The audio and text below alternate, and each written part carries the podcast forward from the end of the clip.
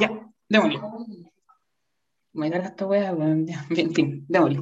Eh, va a partir, ¿cierto?, con lo que es orgánico. ¿ya? En cuanto a lo que es orgánico, obviamente eh, hay dos ramos de la base, en el fondo la gran materia que vamos a estudiar es jurisdicción y competencia. ¿vale? Ahí está como lo central eh, en cuanto al estudio.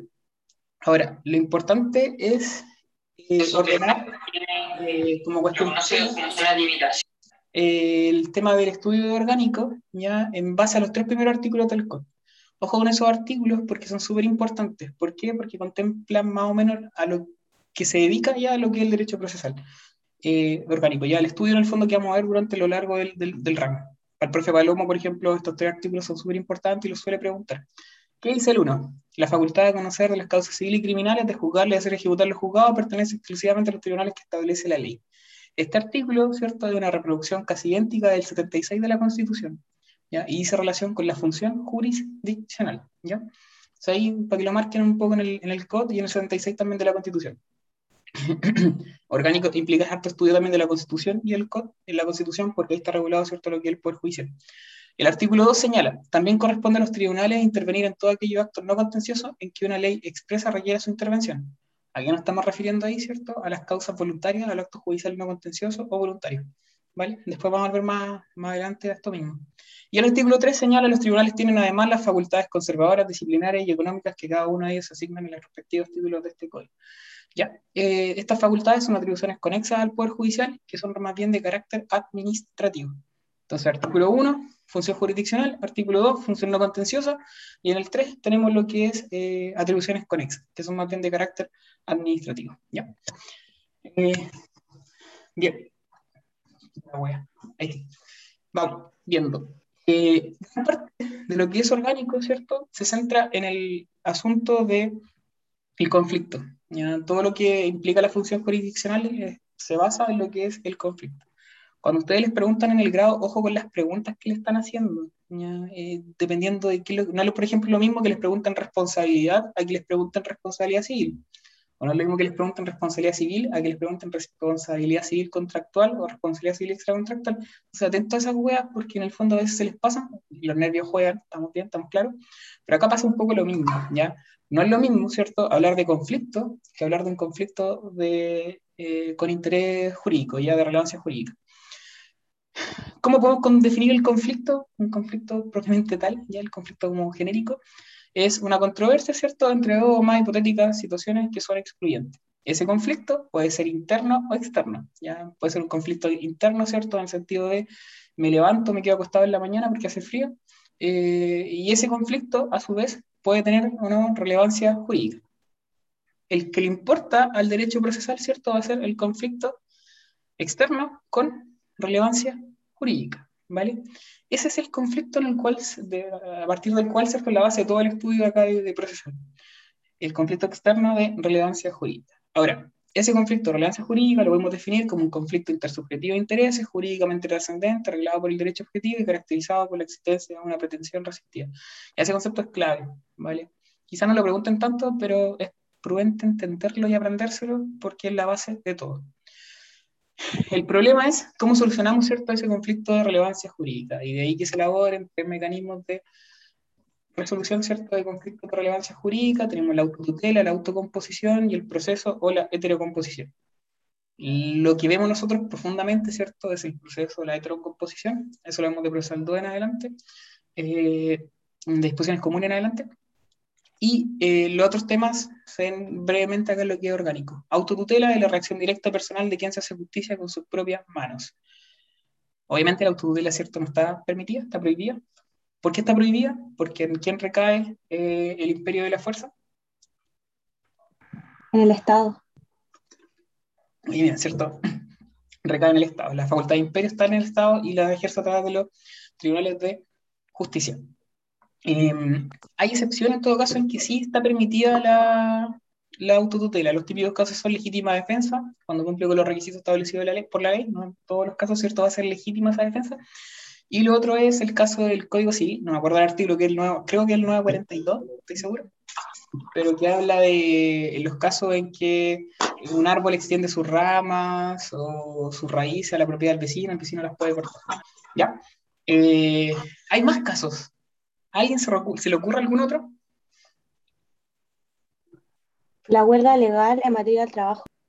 Muy bien, ¿cierto? Ahí los trabajadores pueden hacer justicia, entre comillas, eh, por sus propias manos. ¿Otro? El típico caso en derecho internacional. ¿Cómo resuelven los países sus problemas? La guerra. Con la guerra, ¿cierto? La excepción, o sea, la excepción ahí en todo caso no es la guerra, ya la guerra en sí no es, muy permitida por, por, la ONU, pero hay tratados, ¿cierto?, sobre la guerra justa en el fondo, está el Tratado de Ginebra, que en el fondo buscan regular un poco las situaciones que se pueden dar, porque los conflictos siempre van a existir, ¿ya? Eh, eso por una parte. Luego, tenemos la autocomposición, que es la forma mediante la cual ambas partes, o bien una de ellas, eh, por, de forma unilateral, deciden poner término al litigio planteado. Hay dos formas, están las unilaterales y las bilaterales. ¿ya? En cuanto a la unilateral, tenemos la renuncia a un derecho. ¿De dónde emana esta facultad de renunciar a un derecho? Del artículo 12 del Código Civil. ¿Qué dice el artículo 12 del Código Civil que nadie lee? Nunca. ¿Se puede renunciar a un derecho siempre y cuando no perjudique el derecho ajeno? Nos dice así textual, pero... Mientras no esté prohibido por la ley, ¿cierto? Y sea el interés propio. Bien, esa es, la, es la, regla del artículo 12. Bien, esa es la renuncia a un derecho. Yo puedo renunciar a un derecho de forma unilateral, ¿cierto? Em, firmando, por ejemplo, un documento y dándolo a entender a la otra parte. Bien. Luego es el retiro de la demanda. Ya, ¿en qué consiste el retiro de la demanda? Esto lo ven después en disposiciones comunes, pero uno presenta la demanda, una parte, ¿cierto?, presenta la demanda y luego la retira antes de que en el fondo sea notificada. ¿ya? Aquí no se produce cosa juzgada, yo puedo volver a presentar la demanda otra vez, no hay ningún problema. El decidimiento de la demanda es otra figura, ¿cierto?, en la cual ya la demanda está notificada a la otra parte y yo me desisto de ella. Eh, es un incidente especial que está regulado en el Código de Procedimiento Civil y la gracia es que aquí sí se produce cosa juzgada en el sentido de que yo no puedo volver a ejercer la misma acción porque en el fondo mi pretensión se pierde. ¿ya? Y el allanamiento, que es una declaración de voluntad del demandado en cuanto a que reconoce y se somete a la pretensión jurídica del demandante. Reconoce tanto los hechos como el derecho. ¿ya? Eh, el allanamiento se ve también más adelante en el fondo, ahora lo que tienen que manejar es como el cuadrito. ¿Cuáles son las instituciones? Con eso basta. y las formas bilaterales tenemos la transacción, mediación, conciliación, avenimiento y en materia penal los mecanismos, la salida alternativa, que está la suspensión condicional del procedimiento y los acuerdos reparatorios. No se centren como estudiar estas huevas como independientemente una, así como un estudio a fondo, no, no, importa. Ya las penales las ven después en procesal penal a fondo, así que no hay problema. Eh, lo que sí, porfa, échale un vistazo a lo que es transacción, que es un contrato civil, ¿cierto? Eh, está regulado en otra parte de la materia. Aquí que ya estudiaron civil deben recordarlo. ¿Qué es lo que es la transacción, aparte de ser un contrato? Y aparte de ser cierto un método autocompositivo. Es un, modo de extinguir, es un modo de extinguir las obligaciones. Y en un equivalente jurisdiccional también está bien eso, y a la vez, ¿cierto? Es un modo de extinguir las obligaciones en materia civil, aparece en 1567, ¿ya? Eh, eso, acuérdense siempre que está regulado en el Código Civil, no en el Código de Procedimiento Civil, que es como típica pregunta de los grados, como dónde está regulada la transacción, Código Civil. ¿ya? Es un contrato y eso. Y lo otro importante respecto a la transacción es que eh, permite en el fondo solucionar un conflicto ¿ya? que esté judicializado ya o prevenir uno que en el fondo aún no inicia. Típica cuestión de, de dudas eh, cuando ustedes se los plantean en el fondo en términos más prácticos, es poder distinguir lo que es la transacción del avenimiento. No sé si alguno de ustedes habrá hecho la práctica, en el fondo habrá hecho, bueno, en la clínica le habrá tocado alguno de estos, de estos casos, que en el fondo le ponen adelante, rasca una transacción o rasca un, un, avenimiento, para presentarlo ante el tribunal. ¿ya? Ambos tienen naturaleza jurídica distinta. Ambos son obviamente métodos autocompositivos bilaterales, pero la gracia distintiva es que la transacción es un contrato. Por ende, ¿cómo lo presento yo al tribunal? Lo tengo que... ¿Cuál es la palabra? Acompañar. ¿Ya? Yo redacto, ¿cierto? Tengo un juicio con el Dani, nosotros venimos, ¿cierto? Y por fuera, de manera extrajudicial, ¿cierto? Redactamos un contrato de transacción y lo firmamos los dos. Y después, para ponerle fin, ¿cierto?, al litigio que tenemos, lo acompañamos para efectos de ponerle fin y que la causa no continúe. Distinto del avenimiento, que tiene una es similar en el sentido de que es un acuerdo de las partes, pero que es netamente intrajudicial. ¿ya? No es un contrato como tal, sino que simplemente en el escrito consta el acuerdo. Entonces el escrito que yo redacte con el Dani, ¿cierto? Lo vamos a hacer compareciendo a ambos, Eh, típico eh, en el- lo principal, ¿cierto? Avenimiento, el- eh, individualizamos el tribunal, comparece Daniel Castillo, comparece Carlos Perdú, y abajo coloquemos, lo colocamos, ¿cierto? En la redacción del mismo escrito que las partes vienen a dar cuenta que llegaron a avenimiento y el contenido del avenimiento es el siguiente, ¿ya? Es la gran diferencia entre lo que es la transacción y el avenimiento, ¿vale? Perfecto, práctico. Eso. Más allá de eso, no se metan, la conciliación la ven más adelante porque es un trámite obligatorio el procedimiento civil y la mediación, si quieren echarle un vistazo acá, no se la van a preguntar, pero acá. Eh, luego tenemos el proceso, ¿cierto? Y acá es donde en el fondo está gran parte del estudio. Ojo, los métodos autocompositivos bilaterales los vuelven a ver como equivalentes jurisdiccionales un poco más adelante, que los podemos volver a tocar por encima. Eh, en cuanto a la heterocomposición, ¿cierto? El proceso, el concepto de proceso, el que es correcto en el fondo, el que le gusta a los profes y el que corresponde, eh, aparecen disposiciones comunes y el conjunto de actos y actuaciones que desarrollan las partes y el tribunal para efectos de resolver un conflicto de relevancia jurídica. En orgánico les va a salir un concepto que es como un método de solución de conflictos que en realidad no le importa a nadie y que señala que es un método de solución de conflictos en el cual, bla, bla, bla, el que aparece ahí. Y es muy largo, no se lo aprendan. ¿vale? Eh, el que importa es de disposiciones comunes que lo van a ver la próxima semana. Lo importante acá es que cuando solucionamos el, el, conflicto a través de la heterocomposición, esto pasa por un tercero, un tercero imparcial, ¿cierto? Que se dedica a resolver. ¿Quién va a ser ese tercero imparcial? El juez, ¿cierto? Que en el fondo eh, es la autoridad dentro de lo que es el tribunal. Hay ciertos conceptos relevantes durante el proceso. Estos conceptos los vuelven a ver en profundidad en disposiciones comunes, pero de todas formas vale la pena como hacer una pequeña referencia a ellos y se los pueden estudiar bacán. La acción que es un derecho subjetivo público consistente en poner en funcionamiento la actividad jurisdiccional del Estado.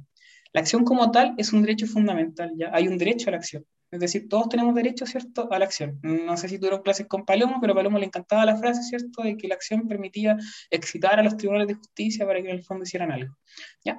Eh, la pretensión, en cambio, es lo que dota de contenido a la acción.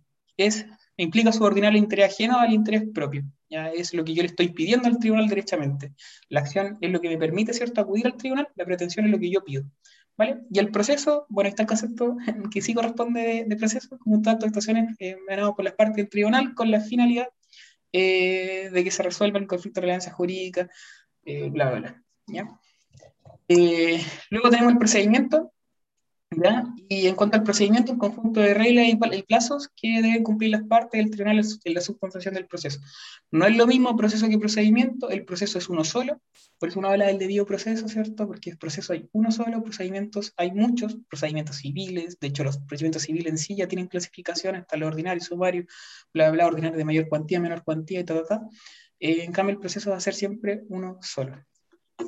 Eso, eso, eso, eso. Allá no vale la pena profundizar, lo vamos a ir viendo después en lo, la semana siguiente.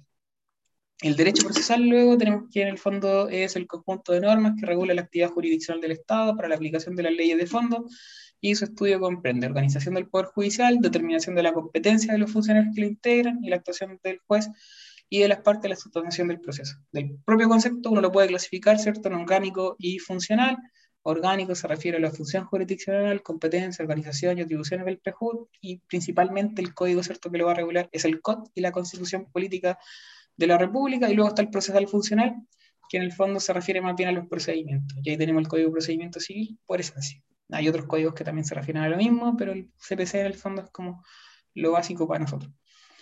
Hay otras denominaciones como derecho objetivo, derecho de procedimientos judiciales, bla, bla.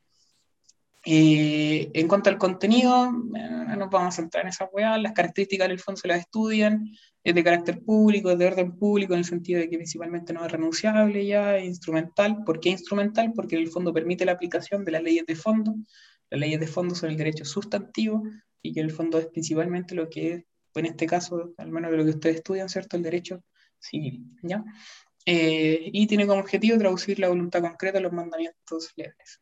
Bajamos el eh, bien, ahora sí entramos con lo importante, que es el derecho procesal. Ojo, que sea lo importante no quiere decir que lo anterior no lo manejen, pero, pero aquí empieza como lo, lo, lo, un poco más tenso. Tenemos distintas fuentes, ¿cierto?, del derecho procesal, están las directas y las indirectas. En cuanto a las directas, tenemos la Constitución, los tratados internacionales ratificados por Chile, la ley de sentido estricto y el auto acordado. ¿ya? La Constitución tienen que manejarla, echarle una ley, pero más que una ley en el fondo, entender el contenido y qué es lo que, qué es lo que regula. ¿ya? Eh, artículo 76 y siguiente, ¿cierto? Y tiene principalmente como contenido el debido proceso, ¿Dónde está regulado el debido proceso? ¿Se acuerdan? 19 número 3. ¿Está ahí? ¿Hay una mención al debido proceso? En la Convención Americana de Derechos Humanos y el Pacto Internacional de Derechos Civiles y Políticos. Ya, el 19 número 3, ¿contiene una referencia al debido proceso? Mm, Eh. expresamente no. ¿Ya? ¿A qué hace referencia el 19 número 3? Es súper vaga la wea, pero, pero ¿qué es lo que dice en el fondo? ¿Dónde nos colgamos en el fondo para sostener de que hay una referencia al debido proceso? Una referencia muy lejana. En, Dale. en un procedimiento racional y justo. Claro, señala cierto que hay una garantía de un procedimiento racional y justo. No, lo, no dice debido proceso. Eh, de hecho, el debido proceso como tal está más bien consagrado en lo que es, como dijo la Josefa, en, los tratados internacionales, que son el Pacto Internacional de Derechos Civiles y Políticos y la Convención Americana de Derechos Humanos. Pero el 19 número 3 hay que tenerlo listo, obviamente, porque está esta garantía ¿cierto? de derecho a un procedimiento racional y justo. ¿Qué entendemos por racional y justo? Bueno, obviamente tienen que estar comprendidas todas las garantías ¿cierto? de un debido proceso, porque si no, no va a ser racional y tampoco va a ser justo, ¿vale? Pero el central, el contenido específico de lo que el debido proceso está más bien en los tratados internacionales. Entonces, no los ah, traten de echarle un vistazo al artículo 8 y 25 de la Convención, si no me equivoco, y el del Pacto Internacional, creo que el 12 y 14, no me acuerdo. Ya, pero en el fondo esos artículos se le pueden echar un vistazo. Bien. Eh, Bien, bien, bien, bien. Aparte, en el fondo está la garantía procesal en la Constitución, ¿cierto? Está las garantías penales, eh, está regulado el Poder Judicial, el Ministerio Público, el Poder de impedir el 66, entre otras. Eh, hay acciones también, ¿cierto? Está la acción de protección, la acción de amparo, artículo 20 y 21 de la Constitución, y bla, bla, bla, bla. Los tratados internacionales, ya dijimos, ¿cierto? En el fondo los principales son el Pacto Internacional y la Convención Americana. La ley en sentido estricto, ley propiamente tal, ¿cierto? El CPC, el COT son leyes propiamente tales. Y eh, luego está el autoacordado. que son los autoacordados? Son normas jurídicas dictadas en ejercicio de la facultad económica de los tribunales superiores de justicia con el fin de velar por un mejor servicio de la justicia o complementar materias no expresamente reguladas por la ley. Ya, es todo un tema esto del autoacordado, ¿cierto? Porque en realidad muchas veces terminan regulando weas que no darían por qué regular. Ejemplos. ¿Alguien maneja algún ejemplo de un autoacordado? El que tramita el recurso de protección, Ya. ¿Cuál es el problema de ese autoacordado? que es súper corto. Ya, ese es un problema. ¿Tiene otro problema más? El recurso de protección finalmente sería más bien eh, un procedimiento, más que nada. ¿Dónde dónde está regulada la acción de protección? En el artículo 20 de la Constitución Política de la República. Ya, es, corresponde entonces que un autoacordado, que es una norma más bien de carácter administrativo. Ojo, ojo con el concepto, dice que está dictado, ¿cierto?, en relación a la facultad económica. La facultad económica es una atribuciones conexas. Y las atribuciones conexas son de carácter administrativo. Es correcto que mediante una atribución administrativa, la Corte Suprema en el fondo regule una acción constitucional. ¿Cómo que no? ¿Ya? Eh, ahí está el problema del autoacordado, que al final terminan, se terminan prestando para regular puras hueas que en realidad deberían estar regulados por leyes más bien de un rango superior. ¿Ya? Eh, ojo, no hablen de recursos de protección, tampoco hablen de recursos de amparo, por una va terminológica, pero en el fondo para los profes puede que les cause un poco de ru- ruido. Hablen de acción de protección y de acción de amparo. ¿Por qué? Porque los recursos proceden en contra de resoluciones. En cambio, la acción de protección y la acción de amparo proceden ya eh, en contra de actos arbitrarios, ¿cierto? Eh, ilegales, ¿vale? Actos, no necesariamente van a ser resoluciones, ¿ya? Eh, una cuestión terminológica, después la vamos a ver en recursos, pero filo. Eh, se clasifican los autoacordados en, en- según la forma, mandatos constitucionales o legales, y también tenemos los que emanan de las facultades económicas del Poder Judicial. Y luego tenemos una clasificación según extensión. Los de la Corte Suprema, ¿cierto?, rigen a nivel nacional, y los, los de la Corte de Apelaciones rigen a nivel de la jurisdicción de la Corte de Apelaciones. Es muy común de que los autoacordados también, que emanan de ciertas Cortes de Apelaciones, terminen aplicando de manera general. Hay un caso que era el típico, que era uno de la Corte de Apelaciones de Santiago del año 91, 92, no me acuerdo, que era el que regulaba la presuma. No sé si se acuerdan qué es lo es la presuma, o quizás son muy jóvenes para recordar qué es lo es la presuma, que ya no existe, aunque se sigue usando, pero ya no, esa guaya no corresponde. Y va antes de la demanda, cierto arribita, así como un resumen del resumen. Eh, eso era por lo, lo, lo regulaba un autoacordado de la Corte de Apelaciones de Santiago y al final como se hizo extensivo a todo el país. Un autoacordado, anótelo por ahí, para los que son de Talca. Un autoacordado importante es el acta 56 de la Corte de Apelaciones de Talca del año 2020, que regula el patrocinio poder. Ya, 56 creo que era. Ya, de ahí le puede confirmar. La vuelta, El a la vuelta. 83. ¿Cuál? 83. No, no, 83 tampoco. ¿O sí? No, 86 o no. Pero lo, Según busco yo. el- lo voy a buscar el tiro, pero, pero sí, era como 80 84. Era 84, ¿no? Ya, ahí me acordé, creo que, creo que era 84. Pero sí, tenéis razón, estaba bien, bien lejos. Eh, eh, eh, ¿dónde está? Acá está. El acta 80, y- el acuerdo 84. Es el que regula el patrocinio de poder. El 53 también se refiere, pero fue uno de los primeros. ¿ya? El 84 es el que habla del patrocinio de poder, cómo se constituye la Corte de Apelaciones de, de Talca, ¿ya? Y que autoriza otras formas. Eso es importante. Ya, bien, eso. Luego tenemos la indirecta. Y en cuanto a la indirecta, tenemos la jurisprudencia, la doctrina, los usos procesales, los acuerdos de las partes del derecho comparado. No voy a referir a cada una de ellas porque son bien pichangas, aprendan el concepto nomás. El de jurisprudencia es importante en el sentido de que son las reiteradas interpretaciones que hacen de la norma jurídica los tribunales superiores de justicia. No son vinculantes, ¿cierto? Eh, es relativo a eso porque al final los tribunales inferiores suelen en el fondo someterse a las distintas interpretaciones que hacen los tribunales superiores, eh, pero no es obligatorio para ellos y pero tiene efecto relativo, porque las sentencias, ¿cierto?, producen efecto solamente entre las partes del juicio. Bien, eh, doctrinas procesales de acuerdo a las partes, derecho comparado no me voy a centrar. Y lo otro importante, como fue directa, son los principios del derecho procesal, que es el núcleo básico que es respetado por el legislador, las partes y el juez. Eh, en cuanto a los principios del derecho procesal, hay que subclasificarlos en los jurídicos naturales y los técnicos naturales. ¿Ya? Eh, respecto de los primeros, los jurídicos naturales son aquellos que tienen que tener todo proceso para que sea considerado proceso y que constituyen ¿cierto? lo que es el debido proceso. Eh, ahí tenemos la bilater- bilateralidad, la igualdad de las partes, la buena fe y la imparcialidad. La bilateralidad implica entregar a las partes todas las posibilidades y oportunidades de contravertir las pretensiones jurídicas de la contraria y argumentar y acreditar los planteamientos propios. Importante para efectos de la bilateralidad van a ser las notificaciones. Una- las resoluciones van a tener que notificarse a las partes, ¿cierto? Para que se configure el tema de la bilateralidad. El otro es la igualdad de las partes, ¿cierto? En el sentido de paridad de oportunidad y audiencia entre las partes. Ya no, no hay tratamiento privilegiado para ninguno de, de, de- de la- de las partes que en el fondo forman parte del juicio. Buena fe, que implica que las partes no utilicen el sistema procesal para fines fraudulentos o dolosos o alegar hechos contrarios a la realidad. Tiene distintas manifestaciones la buena fe y acá se las pueden preguntar, ya es como muy típico de algunos profes. ¿ya? Eh, hay varias manifestaciones, como por ejemplo la condena en costa, para el litigante que es temerario, ¿cierto? Presenta acción infundada, la prohibición de usar los, fines, los incidentes con fines dilatorios, de hecho, si se pierden más de dos incidentes, ¿cierto? Se les puede, en el fondo, eh, se le puede percibir a la parte incidentista que tenga que consignar una suma de dinero si quiere volver a incidentar. El juramento y la tacha de testigos, ¿cierto? Buscan velar por la buena fe, la implicancia y las recusaciones de los jueces también y la acumulación eventual eventualmente también. ¿ya? Hay otra asociación acá con las medidas prejudiciales precautorias que la pueden anotar ahí y que la vamos la próxima semana. Y el otro principio jurídico natural es la imparcialidad, y es que el juez cierto no tenga interés en los resultados del juicio, que sea independiente de las partes y no albergue prejuicios respecto al asunto de fondo. Relacionado con la imparcialidad están las implicancias y las recusaciones, ya que, permiten cierto en el fondo a las partes controlar, este asunto a fin de que, de el juez no, caiga en, en beneficiar a, a, una de las partes. Y luego tenemos los técnicos naturales, que son principios, también llamados principios formativos del procedimiento, y que son técnicas legislativas más bien, en cuanto a que el legislador va a poder optar entre uno u otro, ¿cierto?, para poder en el fondo arreglar el procedimiento.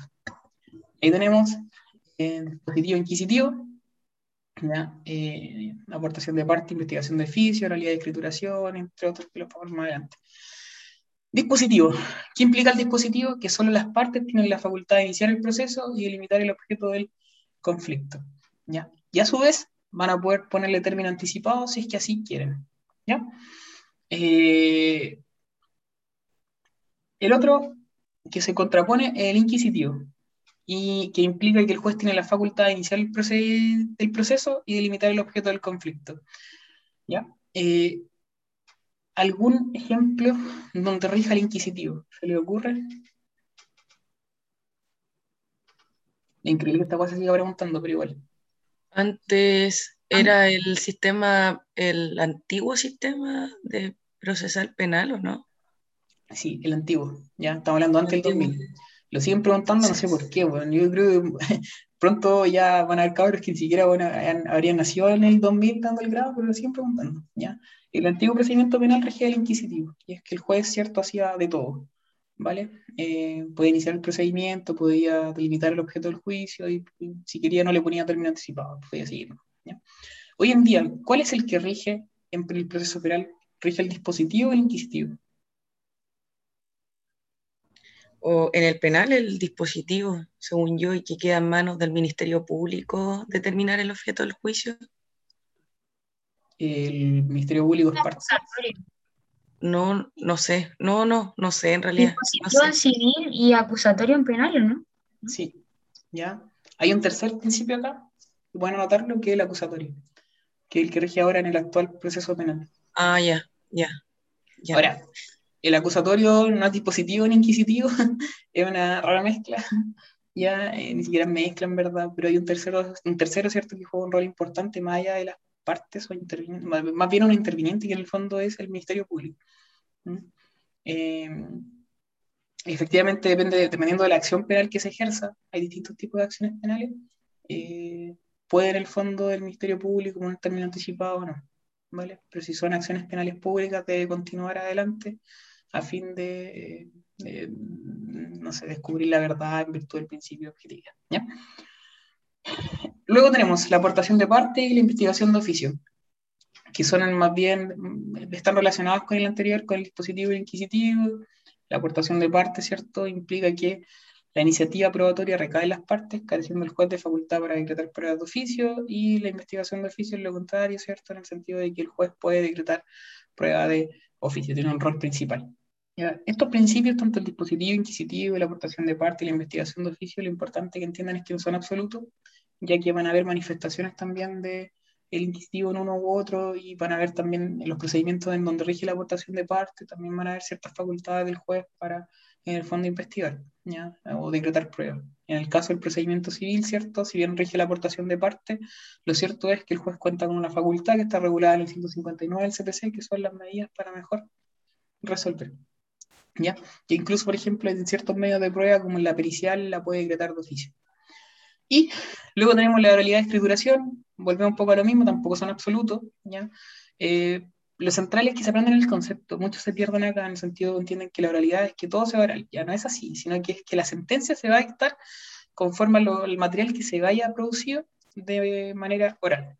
¿ya? Y la escrituración implica que la sentencia se va a dictar en base al material que se recoge en el expediente. Insisto, no son absolutos, porque por ejemplo, en materia civil rige la escrituración, ¿ya? Ahora, ¿cómo se lleva a cabo la conciliación? En una audiencia, ¿cierto? ¿Ya? Y esa audiencia es oral. Lo cierto es que lo que resulte de esa audiencia se va, eso sí, registrar en un acta, que es cuando queda por escrito, ¿ya? Pero no son principios absolutos en el sentido de que rijan eh, de forma total, ¿vale? Eh, la oralidad se asocia con otros principios como la concentración, la inmediación y la publicidad. En general, y la escrituración se relaciona con otros tres principios, que son contrarios a los anteriores, que es la desconcentración, la mediación y el secreto. En cuanto a la oralidad, acá lo importante es asociarlo con la inmediación. ¿Qué implica la inmediación? El contacto, ¿cierto?, directo que tiene el juez con las partes y con los medios de prueba. Eh, ¿En qué procedimiento rige la oralidad, por ejemplo?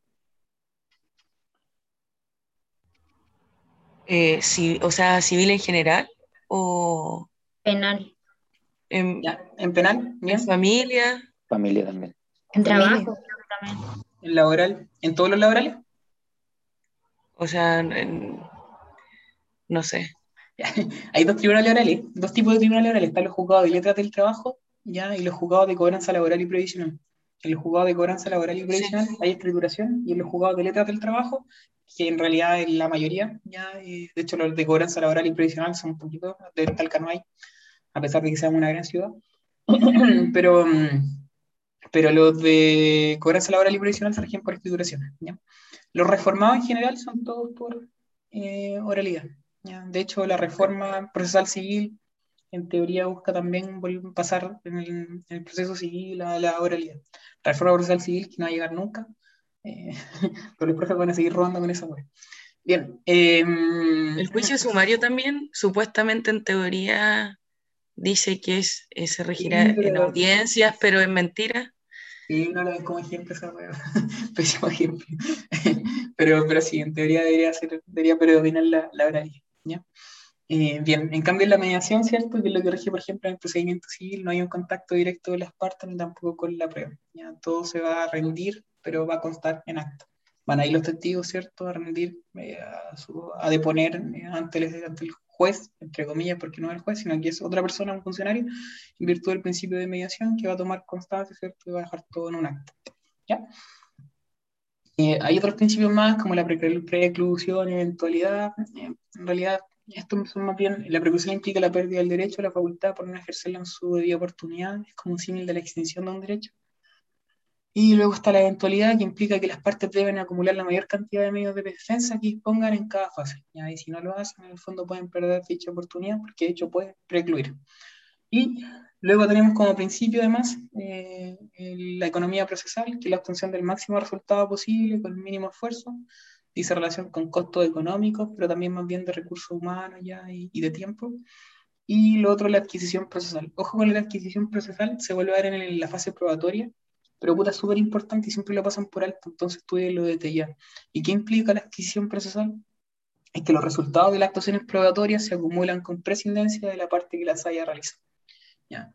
El típico ejemplo es, yo llevo un testigo, ¿cierto? Y el testigo termina declarando pura weá y declara en mi contra.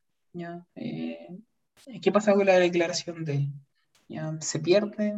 Eh, ¿La puedo retirar? No, ¿cierto? Sino que se incorpora el proceso eh, y el proceso se adueña de ella en el fondo y, y, es parte del mismo, ¿vale? Una vez que se incorpora la prueba al- al juicio, se pierde, o sea, se incorpora independiente en el fondo de la parte que la incorpora. Resalto esta parte porque me da paja. La ley procesal ya es la que regula la actuación de la ley en el proceso y particularmente la que regula la relación procesal.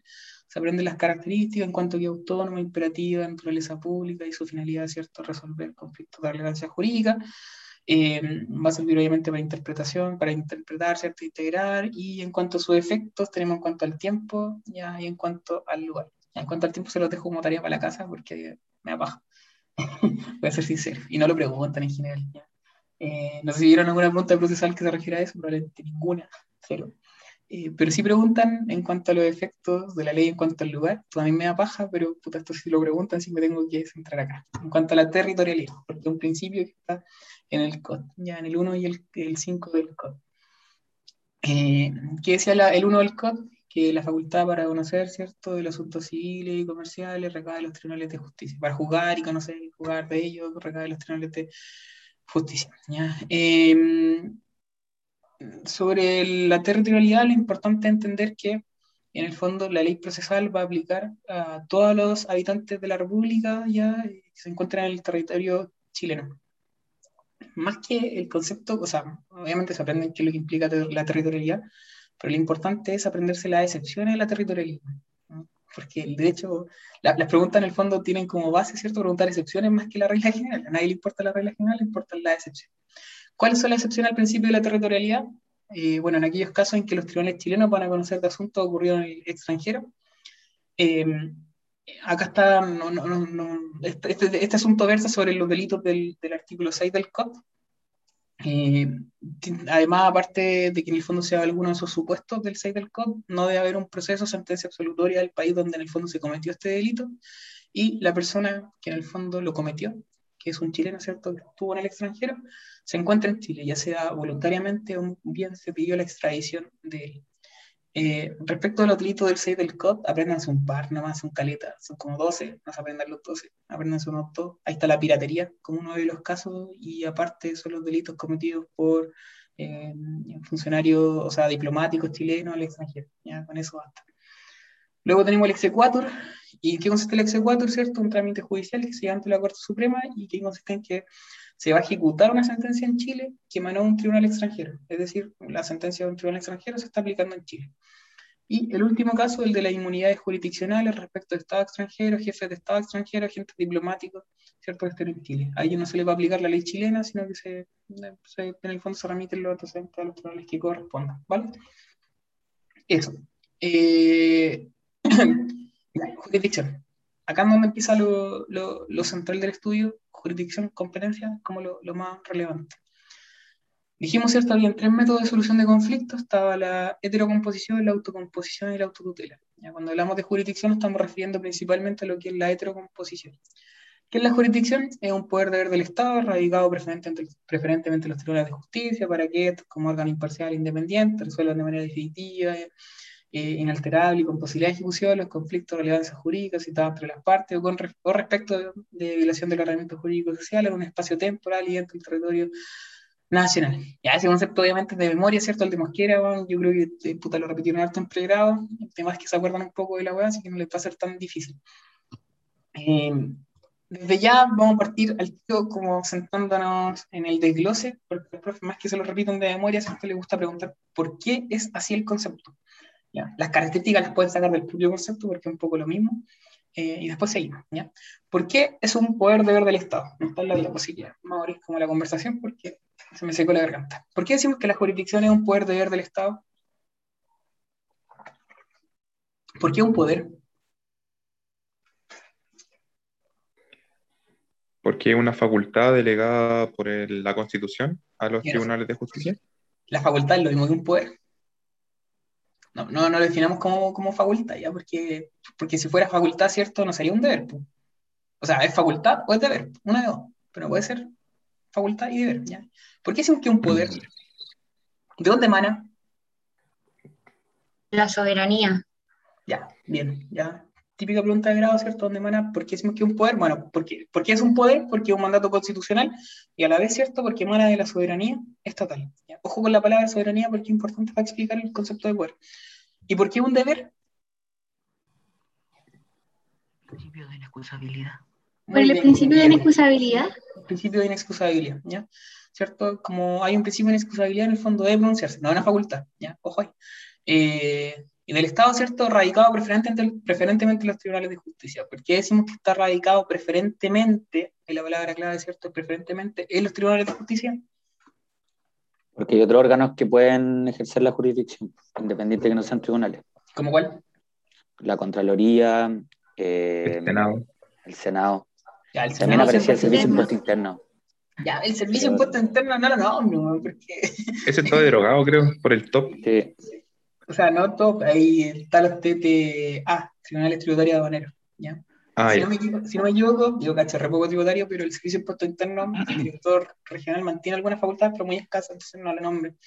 ¿ya? Eh, principalmente son Contraloría, ya, eh, ahí sí, ¿cierto? ¿Se acuerdan de ¿Y Contraloría? los jueces árbitros también? Pero es que emanan un poco de lo que es la, la, la facultad, eh, si bien son del Estado, en el fondo son designados por el Estado, ¿ya? Por la Ah, jurisdicción. ya. ¿Ya? En general, ¿ya? entonces no, no, no, no se metan ahí con los jueces árbitros, de hecho no entran en el grado, sí, no, se metan ahí.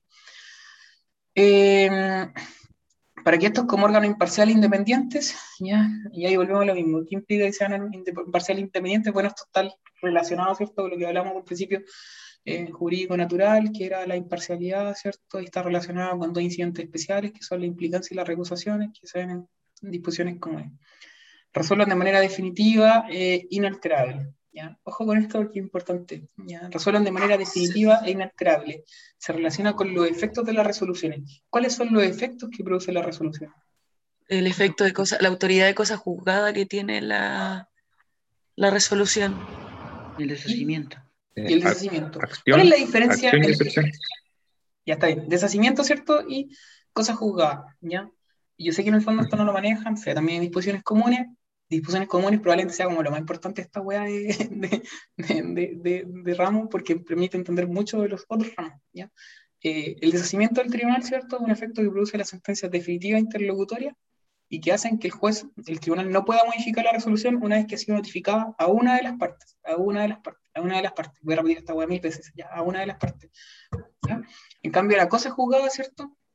La autoridad de cosa juzgada es un efecto que produce la sentencia definitiva interlocutoria en cuanto a que permiten, ¿cierto?, eh, su ejecución coactiva, coercitiva y a la vez, ¿cierto?, permite que no se vuelva a discutir lo ya juzgado, ¿vale? Eh, ahí está la acción y excepción de cosas juzgadas. Son efectos distintos que se producen en momentos distintos. Para que haya cosas juzgadas, la sentencia tiene que estar firme. En cambio, para que se produzca el deshacimiento, la resolución debe ser notificada a una de las partes. A una, una, a la primera, ¿ya? Eh, bueno, después esta weá la voy a preguntar y espero que, que, que no se le olvide nunca más esa weá. Bien, eh, y con posibilidad de ejecución, ¿cierto? Los conflictos de relevancia jurídica. Ya, con posibilidad de ejecución, cuestión importante. ¿Por qué hablamos de la posibilidad de ejecución? Porque es una posibilidad. Porque Todas no todas las sentencias tienen que eh, ejecutarse. Bien, ¿cuál es? Solamente la sentencia condenatoria tiene posibilidad de ejecución, po, pero por ¿Todas las ejemplo, condenatorias? eh, Excepto Las las co- condenatorias que se cumplieron voluntariamente. Voluntariamente, ¿cierto? sí. Las condenatorias que no están cumplidas voluntariamente van a necesitar que se ejecuten. Las declarativas y las constitutivas no requieren, ¿cierto?, de ejecución. Bien, eh, los conflictos de relevancia jurídica. Ojo con el concepto, porque el concepto se, abor- se, abaca- o sea, se, aboca, ¿cierto?, a los conflictos de relevancia jurídica y no a otros. Tiene, que, haber conflictos de relevancia jurídica para que haya jurisdicción, ¿cierto? Eh, suscitado entre las partes, refiere a cierto conflicto de interés privado o respecto de violación del ordenamiento jurídico social. Y ahí está reconocido el conflicto de interés público, ¿ya? Como los asuntos, ¿cierto?, penales. En un espacio temporal y dentro del territorio nacional. Ya, espacio temporal, que era una cuestión súper anacrónica, ¿cierto? Y quedó porque antes eh, se abocaban a, a cuestiones más bien espirituales, cuando no estaban separados, lo- cuando el Estado no era laico, bla, bla, bla. Y dentro ¿Eso lo nacional, puta, te preguntan Es todo esto, que sí. Es que yo no entendí nunca esa parte. Ya, pero en el fondo dice relación con que antes puta, no estaban separados, no habían leyes laicas, entonces el Estado, como cierto, era, era religioso, puta, no, es que fuera religioso, pero en el fondo podía abocarse a situaciones espirituales, los tribunales de justicia no se abocan a situaciones espirituales hoy en día porque el Estado y la Iglesia cierto, están separados. No se aboca ¿Pero qué tiene que ver con la temporal, con tem- espacio temporal como Es que no, no, no, en el concepto temporal se refiere a la realidad, ya, no, no en el sentido de Ah, ya. temporalidad de tiempo. ¿ya? Ya. Bien, eh, y dentro del territorio nacional ¿cierto? está el principio de la territorialidad, nuevamente. Ya en cuanto a las características se la aprenden en el fondo, son más o menos las mismas que, que ya hablamos. Pero sí nos vamos al tema de la clasificación. ¿ya? ¿Y se puede clasificar la jurisdicción? No. ¿ya? Si bien aparece una clasificación acá, no se clasifica. Entonces ustedes le preguntan, ¿cómo se clasifica la jurisdicción? ¿Qué van a responder ustedes? La jurisdicción no se clasifica. ¿ya? Esa es la primera respuesta. ¿vale? Y después ustedes dicen, ¿cierto? Acto seguido, pero para fines pedagógicos o académicos, podemos distinguir entre derecho y equidad o contencioso o no contencioso. De derecho y equidad, ¿cierto? Hizo relación con el, con el fondo, con el contenido de lo que van a tener la sentencia. Por regla general van a ser, van a ser de derecho, ¿cierto? Eventualmente pueden ser de equidad. ¿Dónde está, facu- está esta facultad en el fondo de que pueda ser de equidad? En el 170 número 5, que habla sobre el contenido de la sentencia definitiva, ¿cierto? Y que permite, ¿cierto?, que el juez ante falta de ley pueda pronunciarse, ¿cierto?, respecto de lo, eh, con los principios de la equidad. Y la otra clasificación es contenciosa o no contenciosa.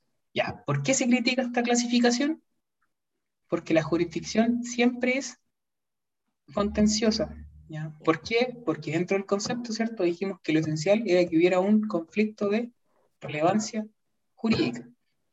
La no contenciosa implica asumir de que no hay un conflicto de relevancia jurídica, lo que es errado, ¿cierto? Siempre tiene que haber un conflicto de relevancia jurídica. De ahí que se le cambie el nombre ¿ya? y no se hable de no contenciosa, sino que se habla de jurisdicción voluntaria. ¿ya? Pero también se critica el concepto de voluntaria. ¿Por qué? Porque finalmente para que haya jurisdicción, se supone que hay un mandato legal expreso que determina que tiene que haber una intervención obligatoria de un juez. Exacto, si yo me quiero cambiar el nombre, ¿puedo ir, no sé, a- al kiosco de la esquina a cambiarme el nombre? No, ¿cierto? Tengo que ir a un tribunal a cambiármelo. ¿ya? ¿Y por qué? Porque es un mandato legal, ¿ya? no es voluntario. ¿vale? Eh, de todas formas, aquí ta- se le suele hablar de voluntario, ¿cierto? De hecho, cuando uno se mete al PJUT y busca causas voluntarias, busca por la letra P, ¿cierto? P, están las C, son contenciosas, las B, voluntarias. Eh, tienen ciertas características que en el fondo es importante manejarlas. Apréndanse el efecto de cosas jugadas, que por regla general no lo producen. ¿ya? Eh, otra cuestión importante es que la prueba se aprecia prudencialmente, y si se aprecia prudencialmente, no, no sé si se re- recuerdan, pero hay dos sistemas de valoración de la prueba. Está el sistema legal o tasado y el sistema de la sana crítica. ¿ya? Cuando hablamos de valoración prudencial, ¿a qué nos estamos refiriendo? Sana crítica. Muy bien. ¿Tenemos que acompañar los documentos, por ejemplo, en causas voluntarias con citación? No, Ya. ¿Por qué? Porque eso rige en el sistema legal o tasado, ya que es como la gran diferencia. Cuando usted hacía la clínica en familia, mucho igual acompañaban los documentos con citación. ¿Es necesario? No. ¿Por qué? Porque en familia también rige el sistema de la sana crítica. ¿ya? Son cuestiones que en el fondo son importantes como efectos prácticos para que se entienda la web. Bien. Eh, lo otro importante es que en el fondo los dictámenes que salen, no se llaman sentencia, aunque uno igual les llama sentencia, los dictámenes que emanan de esta jurisdicción voluntaria eh, son siempre modificables y proceden el recurso de apelación y de casación. ¿ya? Ojo con eso, proceden igual, ¿vale? Luego tenemos los momentos de la jurisdicción, que es reconocido en el 76 del, de, la, Constitución, ¿cierto? Y también el 1 del COD, que son conocer, juzgar y hacer ejecutar los juzgados. Respecto a hacer ejecutar los juzgados, ya dijimos, ¿cierto?, que era eventual, porque solamente proceden las sentencias condenatorias que no han sido ejecutadas voluntariamente. Ahora, juzgar, ¿cierto?, es de la esencia de la jurisdicción, tiene que estar ese momento, eh, implica, ¿cierto?, la resolución del conflicto de relevancia jurídica a través del estudio y análisis de los hechos, las pruebas y el derecho. Y se va a manifestar en lo que es la sentencia definitiva. Ahora, en cuanto al conocimiento, ojo acá también, porque el conocimiento no implica solamente conocer cierto de los hechos, sino que implica conocer tanto de los hechos como también de la prueba. ¿ya? Ambas fases son importantes para esta etapa de conocimiento. Y en razón de lo mismo, la fase de conocimiento es esencial, siempre el juez va a conocer de los hechos y de la prueba. No, ¿ya? porque eventualmente puede que no haya fase probatoria artículo 313 del Código de Procedimiento Civil. ¿Qué regula el, 13, el 313 del procedimiento civil? ¿Qué regula? Allanamiento de la demanda. ¿ya? El allanamiento de la demanda regula también el supuesto en que las partes, ¿cierto?, eh, acordaron eh, no rendir pruebas, sino que el juez eh, decida directamente. Y también cuando en el fondo regula los casos de admisión de hechos, ya cuando el demandado admite los hechos, pero discute solamente el derecho. Ahí tampoco se va a rendir prueba porque no tiene ningún sentido, ¿vale? Entonces esa fase de prueba puede llegar a ser eventual en ciertos casos. Otra cosa son los límites jurisdiccionales, que también paja molía ya ahí se lo aprenden, no tiene mayor importancia. Eh, atribuciones conexas. Si nos pusiéramos a ver todas las weas, terminaríamos probablemente mañana y no es la idea, sino que en el fondo, como puedan centrar el estudio en el fondo y entender ciertas cosas que son importantes para efecto de lo que hago. Creo que la mayoría de las cosas que hemos hablado son las que se han preguntado, de lo que hemos dejado fuera nunca se pregunta. Eh, y van cinco años así, así que no creo que, que cambie ahora. Atribuciones conexas. Ya dijimos que eran más bien facultades administrativas del, del, Poder Judicial, están reconocidas en el artículo 3 del COD, ¿cierto? En términos muy genéricos. Eh, y ahí tenemos las facultades, facultades conservadoras, disciplinarias y económicas. Respecto a las facultades conservadoras, son aquellas que permiten, ¿cierto? Eh, a los tribunales ver el tema de la actuación competente del órgano estatal y la protección de, por la protección de los derechos fundamentales, de la constitución política de la República y de la ley. Hay distintas manifestaciones de las facultades conservadoras que tienen que aprenderse. Aquí lo importante es que se aprendan el concepto de cada una de ellas ¿ya? y las manifestaciones que van a tener. Entonces, dentro de las facultades conservadoras tenemos, por ejemplo, la acción de inaplicabilidad por inconstitucionalidad y ciertos conflictos de jurisdicción, también la acción de protección, de amparo, de petición de reclamación por pérdida de la nacionalidad, que buscan velar, ¿cierto?, por la protección de los derechos fundamentales. No obstante, se critican estos ejemplos de facultades conservadoras. ¿Por qué? Porque dijimos que las facultades conexas, ¿cierto? Las atribuciones conexas eran de carácter administrativo. Cuando se presenta un recurso de protección, no se dice recurso, se dice acción, una acción de protección, ¿cierto? Eh, ¿Qué es lo que pasa? Se presenta ante la Corte de Apelaciones, ¿cierto? ¿Y qué va a hacer la Corte de Apelaciones? Va a notificar al recurrido y le va a pedir un informe, ¿ya? ¿Hay jurisdicción o no? Igual sí, ya hay un conflicto, ¿cierto?, de relevancia jurídica, de orden de los derechos fundamentales. Entonces, más bien habría un ejercicio de jurisdicción, no sería una atribución conexa porque no es tan administrativo. ¿Vale? Entonces, se critican estos ejemplos, uno igual tiene que tirarlo, pero acto siguiente, ¿cierto? Uno dice, no, se critican por tal y tal razón, y un ejemplo más concreto, donde sí habría una facultad conservadora propiamente tal, son las visitas que hacen los jueces de garantía a centros de detención, a centros penales cada cierto tiempo, como cada dos meses, puta, salen típicas noticias así como, no sé, bueno, la tercera, así como, no, fueron jueces de garantía al, a la cárcel de Talca y se dieron cuenta que los presos están en pésimas condiciones. ¿Ya? Como, una constante, obviamente, porque nunca se arregla, pero hacen informes que al final no tienen ningún peso. ¿Ya? Eh, luego tenemos las facultades disciplinarias, que son aquellas que buscan mantener el orden interno y el, respeto, el, respeto, el respeto entre los subalternos y las partes, y corregir las faltas o abusos cometidos por funcionarios, ¿cierto? Y partes del proceso. En este sentido, hay que señalar que la Corte Suprema tiene la superintendencia directiva, correccional y económica de todos los tribunales, con excepción de aquellos que no forman parte del Poder Judicial, como por ejemplo el Tribunal Constitucional, el Tribunal Calificador de Elecciones, el Tribunal Electoral Regional y los tribunales militares en tiempos de guerra, entre otros. ¿ya? Ejemplos de algunas de estas facultades disciplinarias, puta, yo creo que ahora en pandemia, como que todos han cachado esos audios, ¿cierto? Cuando se ponen a pelear los jueces con, los, con las partes. ¿ya? No sé si se acuerdan de algunos de esos videos, bueno, yo no me acuerdo mucho, pero era una laboral, si me equivoco, cuando empezó la jueza a pelear con una de las partes. Eh, no sé, bueno, hace algún tiempo salió el caso de un caballero que era abogado y como que mandó un escrito, ¿cierto? Al tribunal también, era policía local, parece pidiendo la suspensión de una audiencia porque se iba a curar raja. Falleció el caballero, parece. Pero como en la quinta región. Pero la, la jueza como que resolviendo le dijo así como, puta, refiere a términos más, más, más, más formales, ¿cierto? Pero ya hay típico ejemplo de facultades disciplinarias. Y aparte, ¿cierto? Tenemos el control de las facultades disciplinarias, pero también tenemos facultades, o sea, este control puede ser de oficio o puede ser a petición de parte. De oficio, eh, esto dice relación con la facultad, cómo, cómo se puede, ¿cierto?, eh, regular el tema de las faltas de abusos cometidas por funcionarios y las partes, o sea, por funcionarios dentro del, del, proceso. Y tenemos las facultades de oficio y las de petición de parte. Las de oficio son las calificaciones que hacen los ministros superiores de los jueces, ¿ya? Y aparte tenemos la visita de los ministros de corte a los tribunales. ¿ya? Eh, y no tan solo a los, a, los, a los, tribunales, sino que también a otras instituciones asociadas. Si ustedes van, por ejemplo, a, al conservador de bienes raíces, aparece ministro en visita, ¿ya? y es porque en el fondo él tiene la labor de fiscalizar una vez al mes que todo funcione bien. ¿ya? Y la otra es una petición de parte, y ahí tenemos la queja disciplinaria y el recurso de queja. No se lo van a preguntar, dime. ¿Qué dijiste del conservador? Que también tiene ministro en visita, la notaría igual. ¿ya? Si ustedes van, eh, siempre hay como un cartelito que dice ministro en visita, Hernán González. ¿Ya? ¿Qué implica eso? Que si ustedes se quieren quejar y hacer show, pueden ir donde el ministro a quejarse, ¿ya? No hay ningún problema. ¿ya? Eh, y en teoría ellos van como una vez al mes o dos veces al mes en el fondo a echar como un vistazo, probablemente a tomar cafecito y, y eso es todo, ¿ya? Mirar que todo funcione bien y, y se van. Eh, y lo otro son, ¿cierto? Ya eso pasa a los tribunales y pasa también en esto de instituciones externas, que son auxiliares de la, de, de, de la Administración de Justicia. Y luego tenemos petición de parte, la queja disciplinaria y el recurso de queja. No se los van a preguntar, porque dentro de recursos nadie los pregunta. ¿Para qué preguntar esto si les pueden preguntar apelación, reposición, casación, ¿cierto? Recursos que son importantes y que se usan realmente, eh, pero sí tienen que manejar al menos la diferencia. ¿Contra quién procede la queja disciplinaria? Contra cualquier funcionario, ya que cometa un abuso o falta en el ejercicio de sus funciones.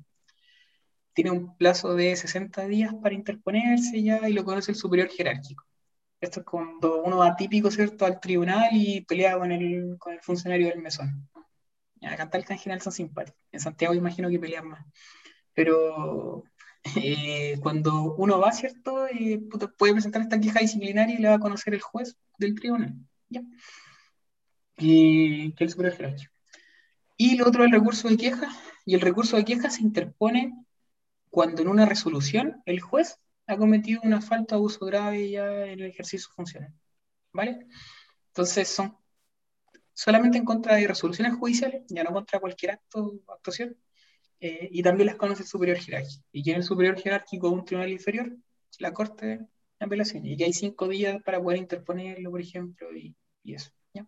Son, son, como las grandes diferencias, ¿vale? Eh, en términos muy generales. Luego tenemos la facultad. Dime. Yo tenía una duda respecto al, al, recurso de queja. ¿Ese recurso siempre va a proceder cuando no se pueda apelar esa, resolución? Sí, o sea, que no tenga otro recurso última, que se puede. Es última ratio el recurso de queja. Es muy usado, eh, no tanto en los civiles, sino que en los tribunales reformados. ¿ya? Sí, es buen punto el que tira Alexis. Ya es última ratio, cuando no procede recurso alguno. Y es pertinente en el fondo señalarlo porque en los tribunales reformados es donde más se usa. ¿Por qué? Porque en los tribunales reformados se limita mucho el recurso de apelación. Entonces, y en audiencia los profes, o sea, perdón, los profes, eh, ya, pero ellos también. pero los tribunales en general como que igual se pasan a mierda muchas veces en el fondo, te, te, niegan recursos, por ejemplo, ya solicitudes en el fondo, y en esos casos lo que procede es irse de queja, ya, eh, para efectos de que conozca el superior jerárquico. Eh, nadie lo hace, eh, porque igual echarse encima a un juez, no, no es muy buena idea, pero, pero ahí está la, la facultad al menos de hacerlo. ¿ya? Eh, y lo otro es la facultad económica. Y las facultades económicas tienen como finalidad administrar bienes que dispone el órgano jurisdiccional, regular la economía judicial y el rendimiento del trabajo y velar por una mejor y más racional administración de justicia. Tiene distintas manifestaciones, lo autocordado, y ya lo hablamos, ¿cierto? Eh, las calificaciones de los funcionarios de- de- del Poder Judicial, las reglas de distribución de causa, en realidad como hoy en día ya no tienen mucha importancia, y el escalafón judicial. ¿ya? Después cuando ustedes salgan, lo primero que van a hacer probablemente es buscar pega, no sé, en el tribunal, que es como lo típico que hacen todos, uno también lo hizo, Eh, y ahí hay distintos escalafones que en el fondo definen los sueldos, entre otros. ¿ya? Bien. Equivalentes jurisdiccionales. ¿Qué son los equivalentes jurisdiccionales? Son aquellos que tienen eh, como característica principal, ¿cierto?, producir los mismos efectos que una sentencia definitiva. Y por ende van a producir efectos de cosas juzgadas. ¿ya? Eh, ahí tenemos como grandes ejemplos, ¿cierto?, grandes casos, la transacción, la conciliación y el avenimiento. Se agrega el exequatur. Eh, no me voy a centrar en esto, insisto, estos son auto, métodos autocompositivos bilaterales también, ¿cierto? Traten de aprenderse el concepto de transacción, está regulado. Y bueno, extrajudicial, ¿cierto? Mientras el proceso está pendiente o antes de iniciar incluso, ya para precaver un litigio. Lo importante acá, y sí me voy a centrar en esto, es qué requisitos deben cumplir para producir cosas juzgadas como tal, ¿ya? Para, para tener mérito ejecutivo. ¿ya? Eh, una sentencia, ¿cierto? Que se dicta, que es condenatoria, yo la puedo presentar en un juicio ejecutivo y puedo en el fondo perseguir eh, el cumplimiento de, de lo, de lo ordenado por la sentencia. Una condena de indemnización de perjuicio, ¿cierto? Y me voy por ejecutivo y persigo al, al deudor que no cumplió oportunamente. Ya, todo esto equivalente jurisdiccional tienen ciertos requisitos para producir ese mismo valor de mérito ejecutivo. Y para que sean títulos ejecutivos perfectos, según el 434, ¿cierto?, del Código de Procedimiento.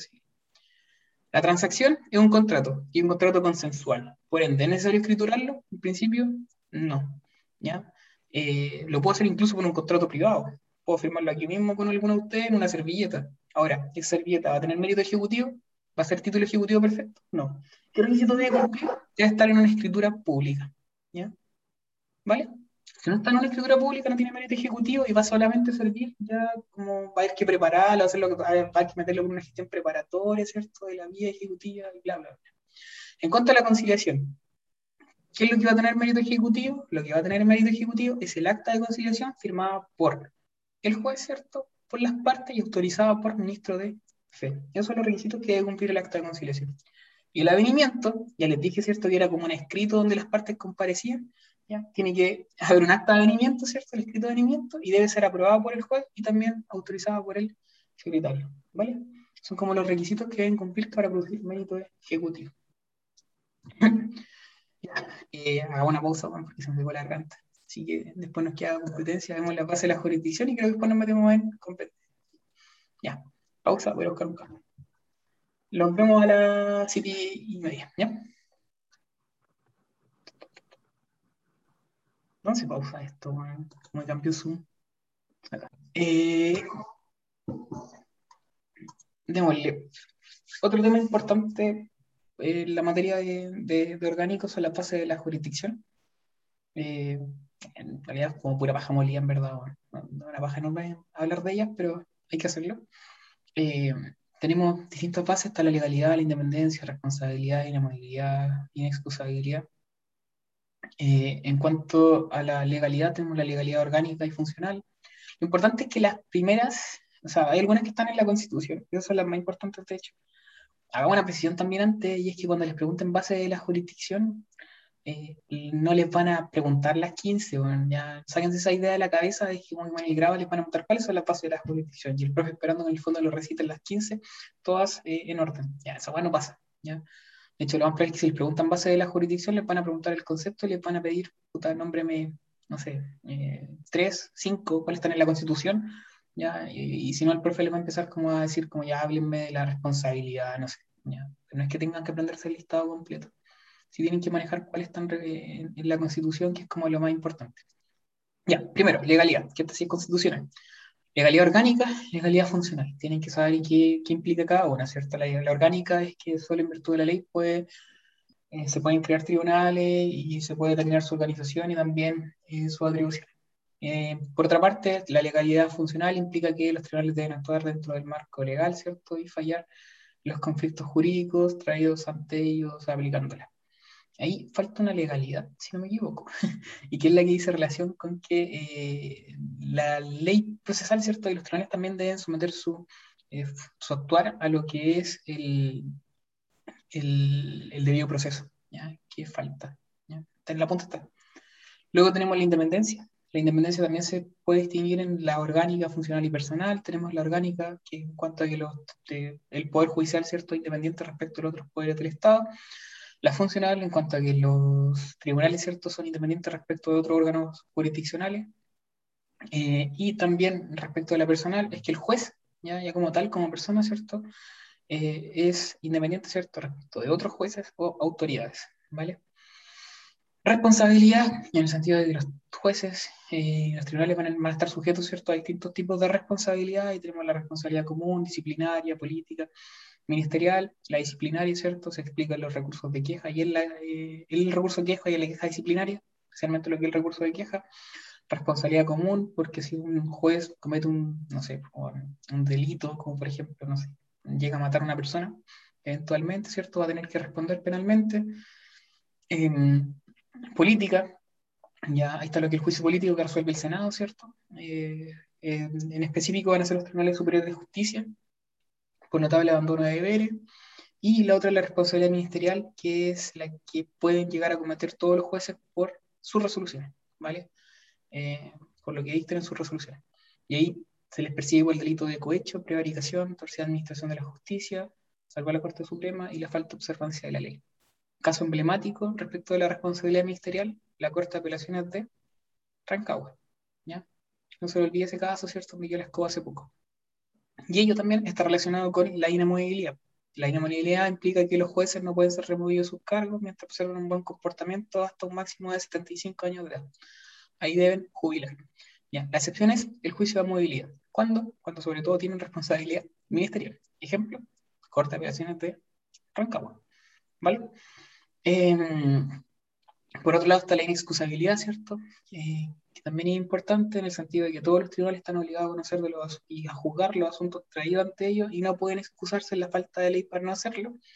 ¿Por qué? Porque en esos casos, en virtud del artículo 170, número 5, ¿cierto? Aplica la equidad.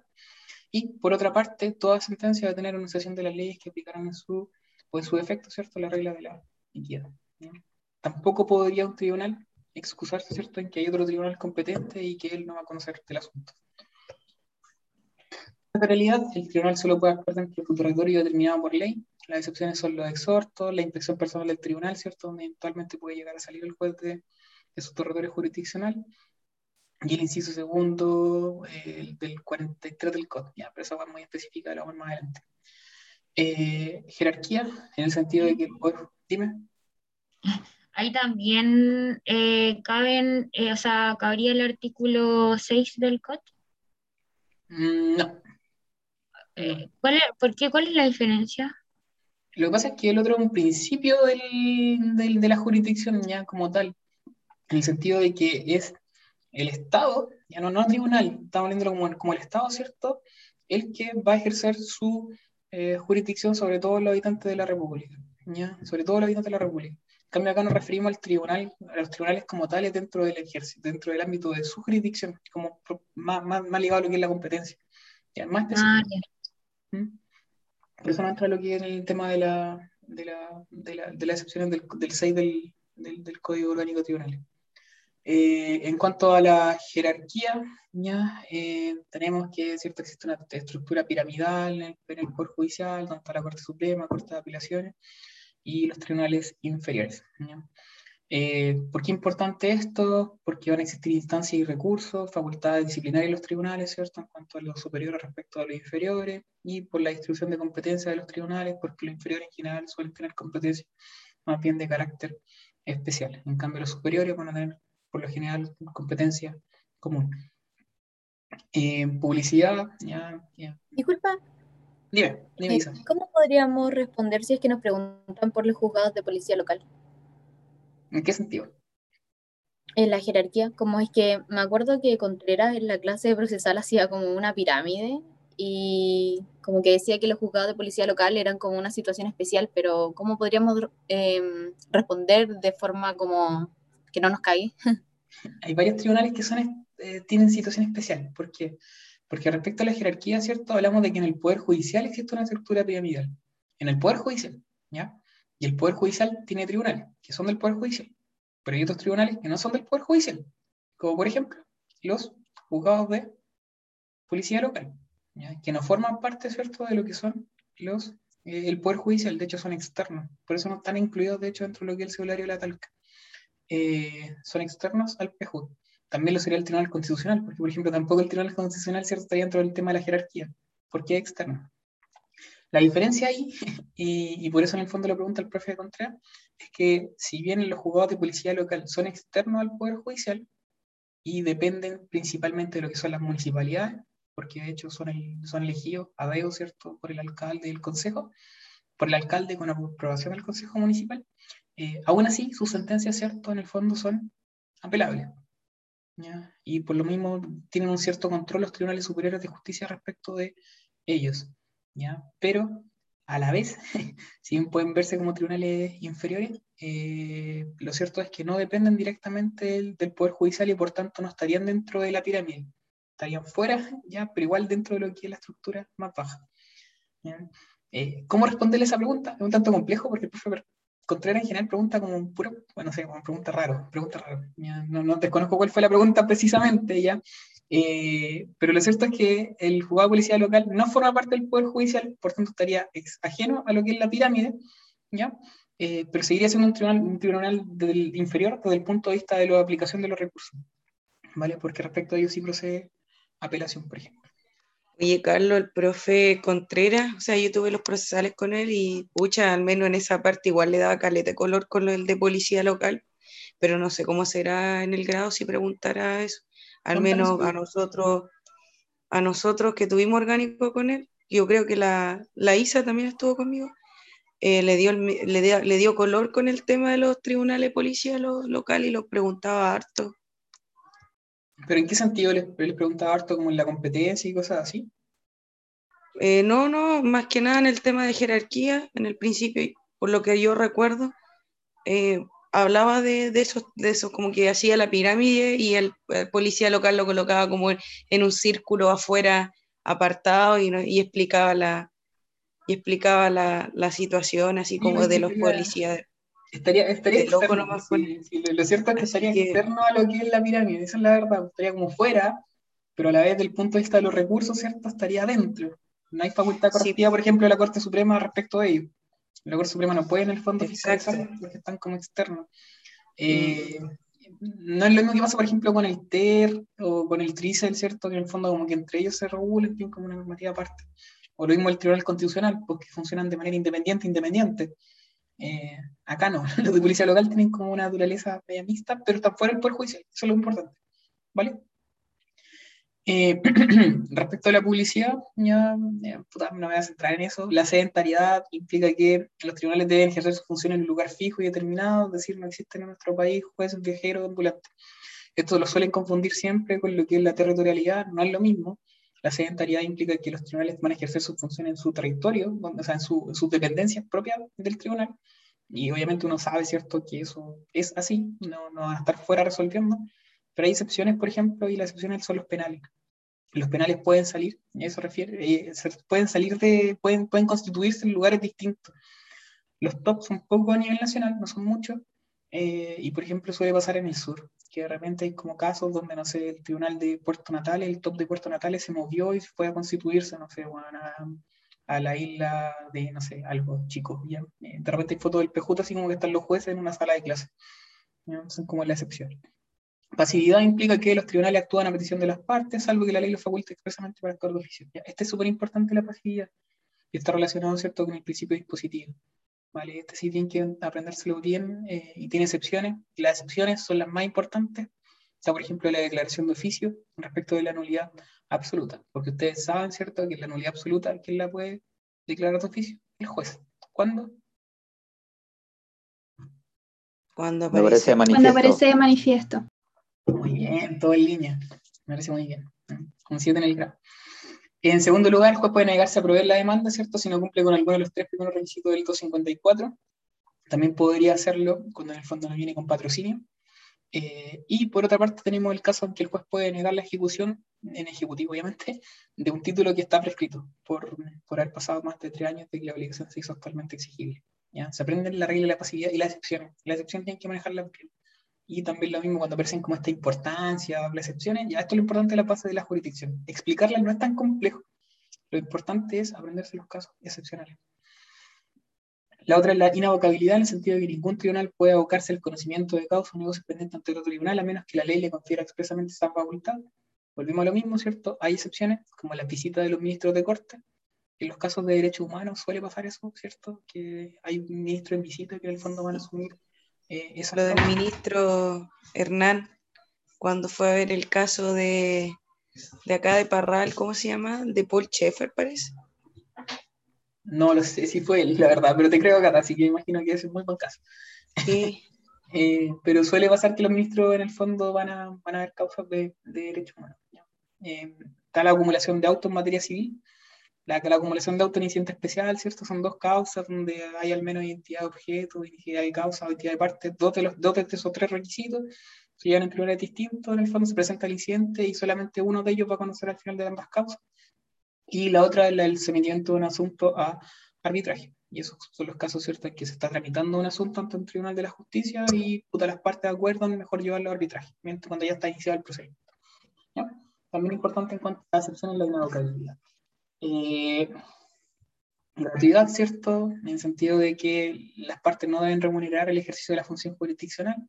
Sin embargo, a veces se pasan por las huevas todos algunos funcionarios, eh, después se van a dar cuenta cuando estén en la práctica, eh, hay que pagar igual impuestos como a ellos, eh, y tiene ciertos mecanismos de asegurarse la gratuidad, como por ejemplo la, la institución de los abogados de turno, la asesoría jurídica ante la Corporación de Asistencia Judicial, ¿cierto? los privilegios de pobreza con las cuales operan las clínicas jurídicas, por ejemplo, y la Defensoría Penal Pública. Eh, la autogeneración incompleta, otra base, que se refiere al sistema de nombramiento y asignación de los jueces, no voy a meter ahí tampoco, ¿ya? Eh, pero lo importante es que en el fondo participan distintos poderes del Estado. Competencia común, ya que este en realidad está como medio en desuso y que implica que por regla general los tribunales eh, van a ser competentes para conocer de, la- de toda clase de asuntos.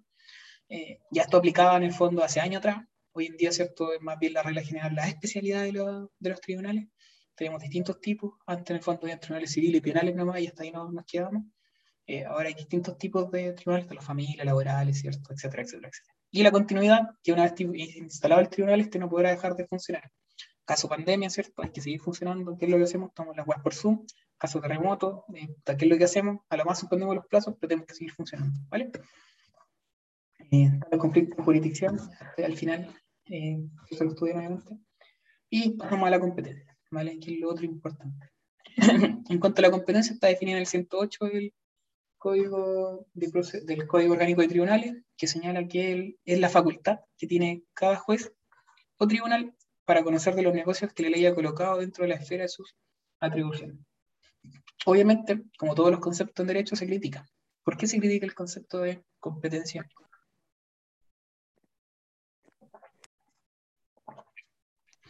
Porque no es una facultad. ¿Por qué no es una facultad? Por el principio de inexcusabilidad. Muy bien, ¿cierto? No es una facultad. De ahí que lo que haga el profe Palomo es invertir el concepto y hablar que es más bien una esfera de atribuciones, ¿cierto? Que a cada órgano judicial la ley ha reservado como su medida de jurisdicción, dentro de la cual puede actuar válidamente, conociendo, juzgando y haciendo ejecutar los asuntos que le correspondan. A partir de este concepto, de hecho, se relaciona con la jurisdicción la competencia, ¿cierto? En el sentido de decir que la esfera de atribuciones que se ha reservado dentro, eh, que la ley reservado como una medida de jurisdicción, como la medida de su jurisdicción. Podemos hacer una relación, ¿cierto?, entre competencia y jurisdicción, y hay una relación de género, especie. ¿ya? El género es la jurisdicción, la especie va a ser la competencia. ¿Todos los tribunales tienen jurisdicción? Sí. ¿Todos los tribunales tienen competencia? Eh, se dice que no, ya. Lo cierto es que en el fondo todos tienen competencia, pero una, una medida de competencia, ¿cierto? En el fondo todos van en competencia, pero una competencia específica. Ya no tienen competencia para no hacer de todo. Em, el concepto de jurisdicción es genérico, ¿cierto? El de competencia es específico, porque una porción de jurisdicción. La jurisdicción no es divisible, ¿cierto? Tampoco es clasificable, ya lo dijimos. En cambio, la competencia sí es divisible, admite clasificación. La jurisdicción no es delegable, en cambio la competencia sí, mediante los exhortos. No procede la renuncia, ¿cierto?, a la, jurisdicción. En cambio la competencia sí se puede renunciar, al menos lo que es la competencia relativa, mediante la prórroga de competencia. Eh, aunque en principio es irrenunciable, eso es irrenunciable en principio, salvo la competencia relativa que sí se puede renunciar mediante la prórroga.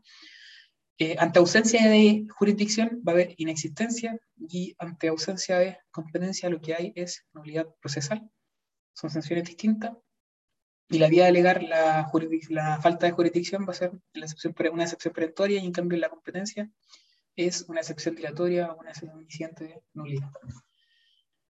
En cuanto a la clasificación de la competencia, nos vamos a centrar en la ya porque no vamos a terminar tarde. Lo primero es la absoluta relativa, ¿cierto? Natural prorrogada, propia delegada. La otra se la aprenden ustedes, eh, para la casa.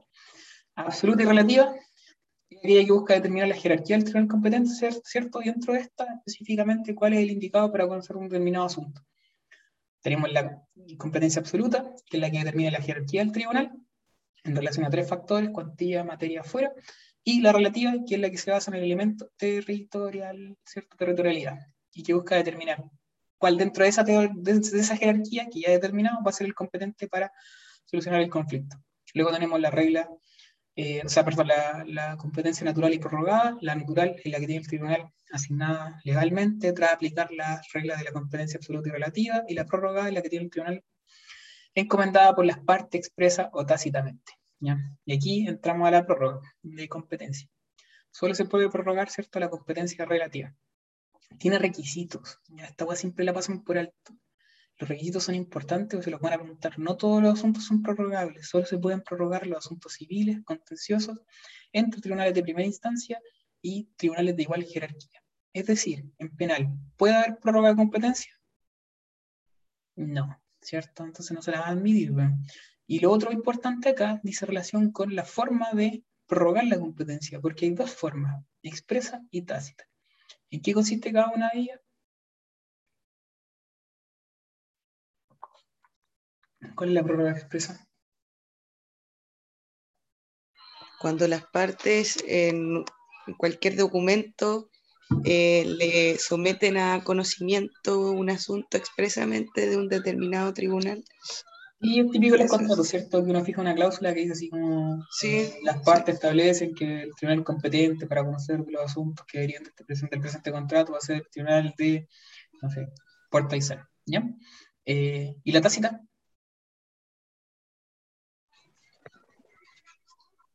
Era como que la otra parte no alegara, ¿o no? Relacionado con eso. Como... Ya, completo. No, opera, opera, opera en aquellos casos en que un tribunal, no siendo naturalmente competente para conocer de los asuntos, eh, dicha incompetencia no se alega como primera gestión y el actor como, o sea, eh, la, parte hace como cualquier otra gestión dentro del procedimiento sin alegar la, incompetencia de este. Algo así es, parece. ¿Ah? ¿Qué parte? Bueno, la, la, yo creo que la demandado. La demandado. mucha vuelta va eso, mucha vuelta, tranquilo. sí, está bien. Eh, puede ser el demandante reconvencional, ah, no sé. No, no, sí, está fijada la competencia. Eh, claro, se inicia la gestión, ¿cierto?, ante un tribunal incompetente y el demandado, en vez de alegar la incompetencia, simplemente, ¿cierto?, termina haciendo cualquier otra gestión. ya ahí también hay prórroga tácita. Y la otra es la competencia propia y delegada. La propia es la competencia que posee el tribunal naturalmente prorrogada eh, y la delegada es la que posee un tribunal, ¿cierto?, para realizar ciertas gestiones específicas. Y ahí están los exhortos. ¿Qué gestiones, por ejemplo, se pueden llevar a cabo por exhorto? Una notificación. ¿Ya? Por ejemplo. ¿Otra? Sí. ¿Una notificación por Eh, estado diario puede ser por exhorto? No, pues, porque es por estado diario. ¿Cuál podría ser por exhorto? Eh, una notificación por cédula o la notificación personal. Bien. Ya. Eh, también puede ser, por ejemplo, la inspección personal del tribunal.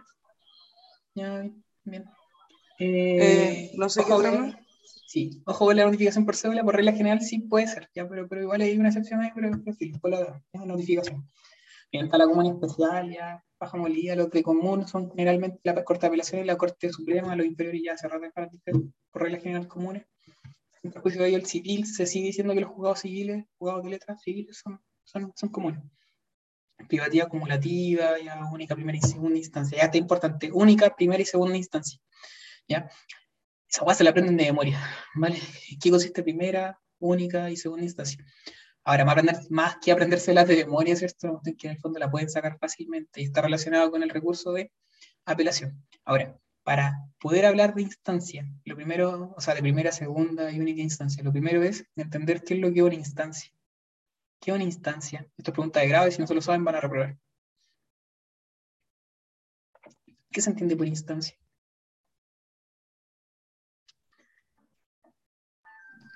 Un, Ya esto no sale en el apunte, creo, no sé. Pero, un momento pero jurisdiccional. ya, ¿Cómo? Un No, momento no. jurisdiccional. No, no, no, no. Parece que se refiere como a la facultad que tienen los tribunales para poder conocer No, no de los hechos. Ah, yo entonces no sé, pero puede conocer del, de los hechos y el derecho, ¿eso? Ya, El Rodrigo está sobrando. Es cada, cada etapa de conocimiento que tienen los tribunales. Ya, pero no es cada etapa de conocimiento. Ahí es así, ¿ya? Es un grado de. El grado de conocimiento que van a tener los tribunales, ¿cierto? Y que implica conocer tanto de los hechos como el derecho. Ya, la palabra conocimiento está bien, ¿ya? Pero es un grado de conocimiento que implica conocer tanto de los hechos como el derecho. La Corte Suprema, ¿ya? Es un tribunal de. ¿De qué instancia? No es tribunal de instancia. Es un tribunal de casación, de hecho, se nos suele decir, ¿cierto? Porque en el fondo lo que va a ver es más principalmente lo que es el derecho. Pero puede, por ejemplo, conocer de las apelaciones de... Sí, de- pero por regla general sí está bien. Sí, sí, no, no estamos hablando de la excepción, pero reglas generales de un tribunal de casación, pero efectivamente va a tener eh, eventualmente competencia de segunda instancia. De hecho, por ejemplo, los juzgados civiles, ¿cierto? Por lo general son de primera instancia, pero también tienen competencia de única instancia, ¿ya? Eh, lo van a ver después en tribunales, pero en el fondo lo importante es cómo guiarse por eso. Eh, ¿Cuál es el recurso que me permite conocer tanto de los hechos como el derecho? El recurso de apelación. apelación. ¿ya? Por eso, en el fondo, eh, lo importante, ¿cierto?, es centrarnos en ello. Los de única instancia son excepcionales, no procede recurso de apelación. ¿ya? Eh, los tribunales orales y lo penal son de única instancia, ¿vale? Porque ahí nunca procede la apelación. Ahí también hay una excepción, que es la prisión preventiva, pero para qué voy a entrar en eso, solo hablar después. Primera instancia, procede por regla general recurso de apelación. Las segunda instancia son aquellas que eh, en el fondo van a estar en conocimiento de un recurso de apelación. Y eso típico, obviamente, en la Corte de, de Apelaciones. ¿Cuántas cortes de apelaciones hay?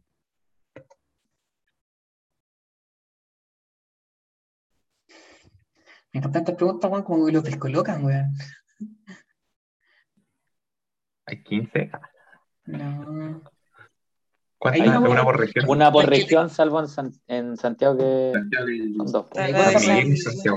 ¿Y cuántas regiones hay en Chile? No, no es una por región porque eh, también está la región que se creó, la nueva, que no tiene corte de apelaciones. Ñuble, Ah, no, no tiene corte de apelaciones. po. Hay 16 Según yo, regiones. son 14. ¿Hay alguien de Chillán acá? ¿No? ¿Alguien de Chillán que quiera salir a, a retar a la A cata? defender su A región. retar a la cata porque lo están, lo están, lo están, no sé, bueno, humillando a este. ¿Cuántas regiones hay en No, Chile? mentira, nunca he hecho eso. ¿Cuántas regiones hay actualmente en Chile?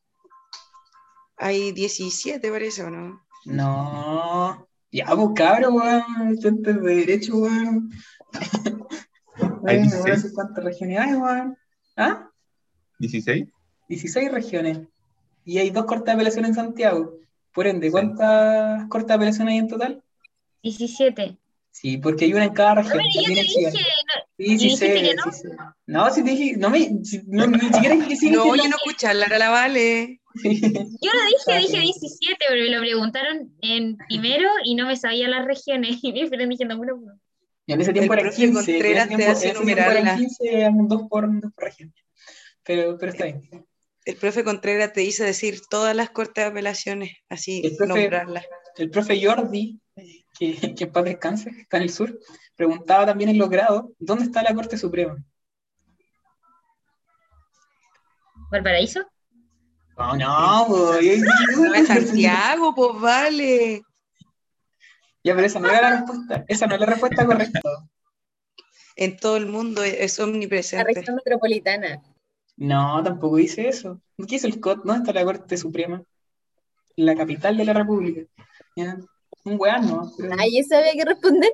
Sí. De algún día va a ser la capital Talca y va a venirse acá. Ya. Eh, sigamos. Eh, reglas de la competencia. ¿ya? Las reglas de la competencia se pueden clasificar en dos, generales y especiales. Eh, tenemos, a ver, que sean generales no significa que apliquen primero, que sean generales significa que van a aplicar en todos los casos. ¿ya? Eh, las reglas especiales, en cambio, aplican primero. ¿ya? Y las reglas especiales nos van a permitir determinar cuál es el tribunal competente, y una vez que tenemos determinado el tribunal competente, después aplicamos ¿cierto? las reglas especiales, porque se aplican en todos los casos las reglas generales, perdón, generales. ¿ya? Ya, esa es la regla. ¿Cuál aplican primero? Las especiales, que son las reglas de la competencia absoluta y la competencia relativa. Y después aplicamos las generales. ¿Cuáles son características de las generales? Que son generales, complementarias y consecuencias eh, consecuenciales, y no tienen una sanción única. ¿ya? Eh, acá aparecen primero las generales, no voy a enfocarme en eso, sino primero las especiales por lógica, ¿cierto? Porque nos van a permitir determinar el tribunal competente. Y tenemos las reglas de la competencia absoluta y de la competencia relativa. Respecto de las reglas de la competencia absoluta, lo primero es la cuantía. Tenemos la materia y el fuero. A ver, nosotros, ¿cierto? En virtud de la base de la jurisdicción de la jerarquía, sabemos que el Poder Judicial está ordenado jerárquicamente. Y jerárquicamente, ¿cierto? Tenemos la Corte Suprema, la Corte de Apelaciones y los tribunales inferiores. Por regla general, ¿quién va a conocer de los asuntos que se presenten? eh, asuntos, ¿cierto? Conflictos de relevancia jurídica.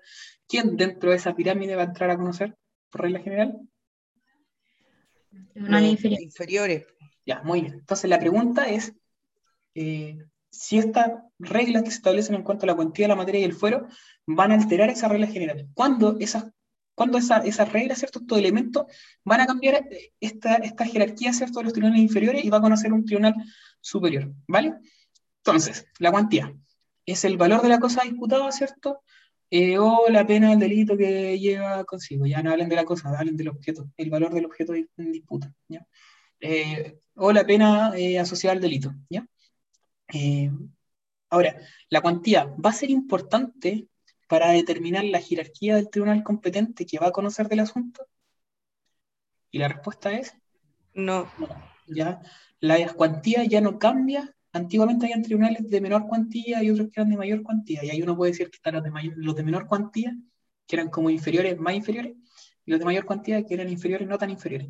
¿ya? Hoy en día esas cosas no existen, entonces nosotros ya no, no distinguimos eso y al final tenemos que, al final la cuantía no cambia la jerarquía del tribunal. No por, no por la cuantía del asunto, yo le voy a entregar la cuestión a un tribunal superior, por ejemplo, la Corte de Apelaciones. ¿ya? Pero sí va a ser importante la cuantía para efectos de determinar la instancia en la cual va a conocer el tribunal. Porque los tribunales civiles, cuando conocen de asuntos de, mínimo, de, menos, de menos de 10 UTM, van a conocer en única instancia, ¿ya? En procedimientos de mínima cuantía, ¿vale? Y cuando sean mayores a 10 UTM, van a conocer en primera instancia, tanto en procedimientos ordinarios de menor cuantía como también de mayor cuantía, ¿vale? Y en relación con eso mismo, ¿cierto? Si va a ser, va a ser importante la cuantía para efectos de la instancia, va a ser importante también para la procedencia del recurso de apelación. Apelación. Ya, consecuencia. Bien, y lo otro importante es para efecto de determinar el procedimiento aplicable. Ya lo hablamos, ¿cierto? Mínima cuantía, menor cuantía y mayor cuantía.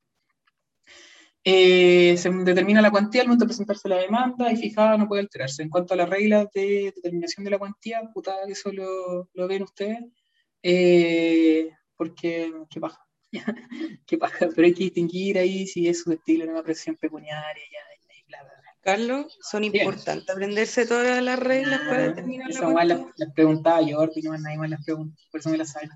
Es lo que me salto porque lo que por lo que no, porque no lo preguntan, ya. Eh, igual tengo criterio. Eh, De hecho, hay cosas que explico de repente que me apaja explicar, pero hay que hacerlo. Ya, y después tenemos la materia. Ya, la materia es la naturaleza del asunto controvertido. Pregunta, ¿la materia va a ser importante para efectos de cambiar la jerarquía del tribunal? De la jerarquía, eh, no, po. yo digo que no. De la No por jerarquía, regla general, ¿ya? ¿ya? Si yo tengo, por ejemplo, un asunto penal, ¿a quién se lo voy a llevar? Por regla general. Por regla general, lo co- ¿Quién va a conocer? el tribunal de garantía o el de competencia común en aquellos Se dice juzgado de garantía. Juzgado. Universal. va juzgado de garantía, perdón. Muy bien. Ya, eh, si es un asunto civil, el juzgado de letra. Juego de letra. Si es familia, de familia. Familia. familia, ¿cierto? Ya. Ahora, ¿son de distintas jerarquías uno y otro? No, ¿cierto? Son todos tribunales ordinarios de menor eh, infe- tribunales inferiores. Por ende, no cambia la, la- la jerarquía. No obstante, hay excepciones, ¿ya? Y lo importante es manejar las excepciones, como decir que la materia hoy en día no, no determina, ¿cierto?, la jerarquía, pero sí hay excepciones, como por ejemplo, eh, hay casos que son como muy, contados con los dedos de las manos, manejen un autor, nomás con eso basta. Los delitos de jurisdicción cometidos por tribunales chilenos en el extranjero. ¿Quién va a conocer ahí? Un ministro de Corte Suprema. Son como típicos casos de tribunales unipersonales de excepción. Ahí cambia la jerarquía, ¿cierto? Porque pasa un ministro de, Corte Suprema. Otro caso que se da son los juicios de Hacienda. Los juicios de Hacienda son aquellos que se tramitan ante el fisco, perdón, donde se, sean contra el fisco o donde el fisco tenga interés. ¿ya? Y en esos casos eh, hay una regla especial y es que va a ser competente el juez, eh, el juzgado de asiento de corte. Por ejemplo, si hoy en día hay una negligencia médica, no sé, bueno, en Chanco, ya, en contra de, no sé, supongo que Chanco tiene hospital, en contra del hospital de Chanco, ya va a asumir la defensa, ¿cierto?, el Consejo de Defensa del Estado, que es el abogado del- que hace, de- abogado de- tiene la representación judicial del fisco. ¿Dónde se tramita ese juicio? En de letra talca. Talca, ¿cierto? Muy bien, porque acá es asiento de corte, ¿ya? Y ahí se ordenan los tribunales como inferiores, o sea, los, los juzgados de letras se clasifican en juzgados de letras de comuna, agrupación de comunas, juzgados de letras de capital de provincia y juzgados de letras, ¿cierto? De corte, ¿ya? Y eso es como un caso importante. Se critica también este caso porque en realidad los tres son juzgados de letras y no cambia la jerarquía, pero como tienen una jerarquía entre ellos, se ve, como una excepción. Y aparecen todos los manuales igual manejen como la crítica en caso de. Ya. Y hay otros casos que hacen el apunte, pero asuntos que sigan- se sigan contra la seguridad del Estado, que no son ministro de corte de apelaciones, pero son casos muy eh, limitados. ¿Vale? Y el fuero. Sí es importante para efectos de la competencia absoluta. El fuero es el beneficio establecido a favor de la contraparte, la persona que detenta una dignidad o grado con el fin de asegurar mayor independencia del tribunal y que éste no se vea intimidado. ¿ya? Ese no es el concepto de fuero. El fuero es una dignidad, ¿cierto? Que ostenta una persona, eh, pero, pero bueno, está definido, está explicado más bien más que definido. El fuero se clasifica en fuero mayor y fuero menor. ¿ya? También hay un fuero real y un fuero personal, no se aprenden esa hueá, porque en realidad el fuero real es, más es igual a materia. ¿ya? Aquí estamos hablando del fuero personal. El fuero personal se puede clasificar en mayor y menor. El fuero mayor es aquellos casos en donde sean causas en que sean parte o tengan interés el presidente de la República, el expresidente de la República, ministros, miembros, tribunales superiores, bla, bla, bla. ¿ya? Sean asuntos civiles o comerciales donde ellos sean parte o tengan interés. En esos casos, el asunto, si bien en principio debía ser conocido por un juzgado de letra, no lo va a conocer el juzgado de letra, sino lo que lo va a conocer un ministro de Corte de Apelaciones, ¿vale? Por ende, ahí sí hay cambio de jerarquía. Distinto del fuero menor. En el fuero menor eh, son aquellas causas donde tenga interés, o sean parte un comandante jefe del ejército, general director de carabineros, ministro de Corte Suprema, de Corte de Apelaciones, bla, bla, bla, y que ese asunto sea menor a 10 UTM, un asunto civil o comercial que sea menor a 10 UTM. Cuando son asuntos civiles y comerciales menores a 10 UTM, dijimos delante que se van a conocer en única instancia, por cuantía. Pero en este caso en particular, cuando tenga, sea parte o tenga entre alguna de estas personas, ya que tengan esta dignidad, el asunto ya no se va a conocer en única instancia, sino que se va a conocer en primera instancia. Y por tanto va a ser precedente de apelación. Por ende, el fuero menor, ¿cambia la jerarquía? No, cambia la instancia, ¿cierto? Y por ende va a ser presente el recurso de apelación. El fuero mayor sí es determinante para efecto de la competencia absoluta. Ojo que el fuero no procede en todas las causas, sino que, eh, eh, bueno, procede por regla general, pero hay juicios en los que no procede, como por ejemplo en los juicios de mina, los- las, las querellas posesorias, distribución de agua, asuntos no contenciosos, entre otros, ¿vale? Y lo otro es la competencia relativa. ¿ya? Tenemos ¿cierto? la jerarquía de nuestro tribunal. Ah, lo otro importante, se me fue. La materia, eh, lo otro importante es que ya, ¿cierto? no determina la jerarquía, pero sí es importante destacar acá que hay distintos tribunales hoy en día que son especiales. Vamos a tener distintas especialidades, ¿cierto? Juzgados civiles, bla. Se han creado muchos tribunales especiales según la materia. en cuanto a la competencia relativa, nosotros tenemos determinado ya la jerarquía ya de nuestro tribunal, asunto civil, ¿cierto? Eh, sabemos que es un tribunal inferior, porque un asunto mayor a 10 UTM y no hay nadie famoso, ¿cierto?, que sea aparte. Eh, respecto a ese asunto, el punto es, eh, puta, les pregunté cuántas cortes de apelación hay, pues no les voy a preguntar cuántos juzgados de letra hay a nivel nacional, porque si no van a responder quizás qué wea, ¿ya? Eh, pero cierto, nosotros sabemos que el asunto lo va a conocer un juzgado de letra, el punto es ahora, ¿qué juzgado de letra va a ser? ¿Ya? Va a ser el de, no sé, Santiago, ¿cierto? Rancagua, eh, Conti, eh, Chanco, Talca, no sé, ¿bien? Y ahí entra, ¿cierto?, la regla de la competencia relativa. ¿Por qué? Porque el elemento central acá es el territorio. Y ahí tenemos reglas distintas según si se trate de asuntos civiles contenciosos y asuntos civiles no contenciosos. Son similares, ¿ya? Un tips para un tips, tips, tips, lo que sea, para que se la aprendan, es súper sencillo. En la- los asuntos civiles contenciosos tenemos ciertas reglas de descarte. En primer lugar, si hay una prórroga de competencia, ¿ya? Si hay prórroga, nos guiamos por la prórroga. En segundo lugar, hay disposiciones especiales en el código que están reguladas ahí en el 110 y siguiente, ahí tienen que estar los vistos, está como el 130, eh, y que, por ejemplo, dice relación con en los casos donde, por ejemplo, sean más de un demandado. Si es más de un demandado, ya, ¿cuál va a ser el tribunal competente? Cualquiera del domicilio de todos los demandos, puede ser cualquiera de los demandos. Son como reglas que en el fondo vienen a alterar un poco lo, lo, lo establecido. Tienen que estudiarse, aprendanse alguna. Ya en familia también hay casos, por ejemplo, cuando se trata de alimentos, ¿cierto? Puede ser el domicilio tanto del alimentante como donde vive el alimentario. Eh, después, eh, naturaleza de la acción, ¿ya? Y hay que distinguir si trata de bienes muebles, inmuebles o mixtos. Hay distintas reglas que en el fondo ahí se la aprenden también. Y la regla residual que habla del domicilio del demandado, ¿ya? Son las cuatro reglas de descarte. Después nos pasamos al asunto civil no contencioso, ¿ya? Y son las mismas, pero se eliminan algunas porque no proceden por la naturaleza misma del procedimiento. Por ejemplo, prórroga de competencia. Uno de los requisitos de la prórroga de competencia era que fueran asuntos contenciosos. Por tanto, ¿va a aplicar esa regla de los asuntos civiles no contenciosos? No, ¿cierto? En segundo lugar, reglas especiales. Ya se aplican, ¿cierto? Como por ejemplo en posesión efectiva, perdón, ah, en, en muerte presunta. ¿Cuál era la, el domicilio, la cuál era la competencia en la muerte presunta? El último domicilio. El último domicilio. Chile, ¿ya? Entonces ahí tienen como, tienen como una regla y ahí se aprenden otras más. Otras reglas especiales. Apréndense reglas especiales porque se las pueden preguntar unas tres o cinco reglas especiales en cada caso. Eh, en tercer lugar, ¿cierto? De los asuntos civiles contenciosos, nosotros hablábamos de la naturaleza de la acción. ¿Ya?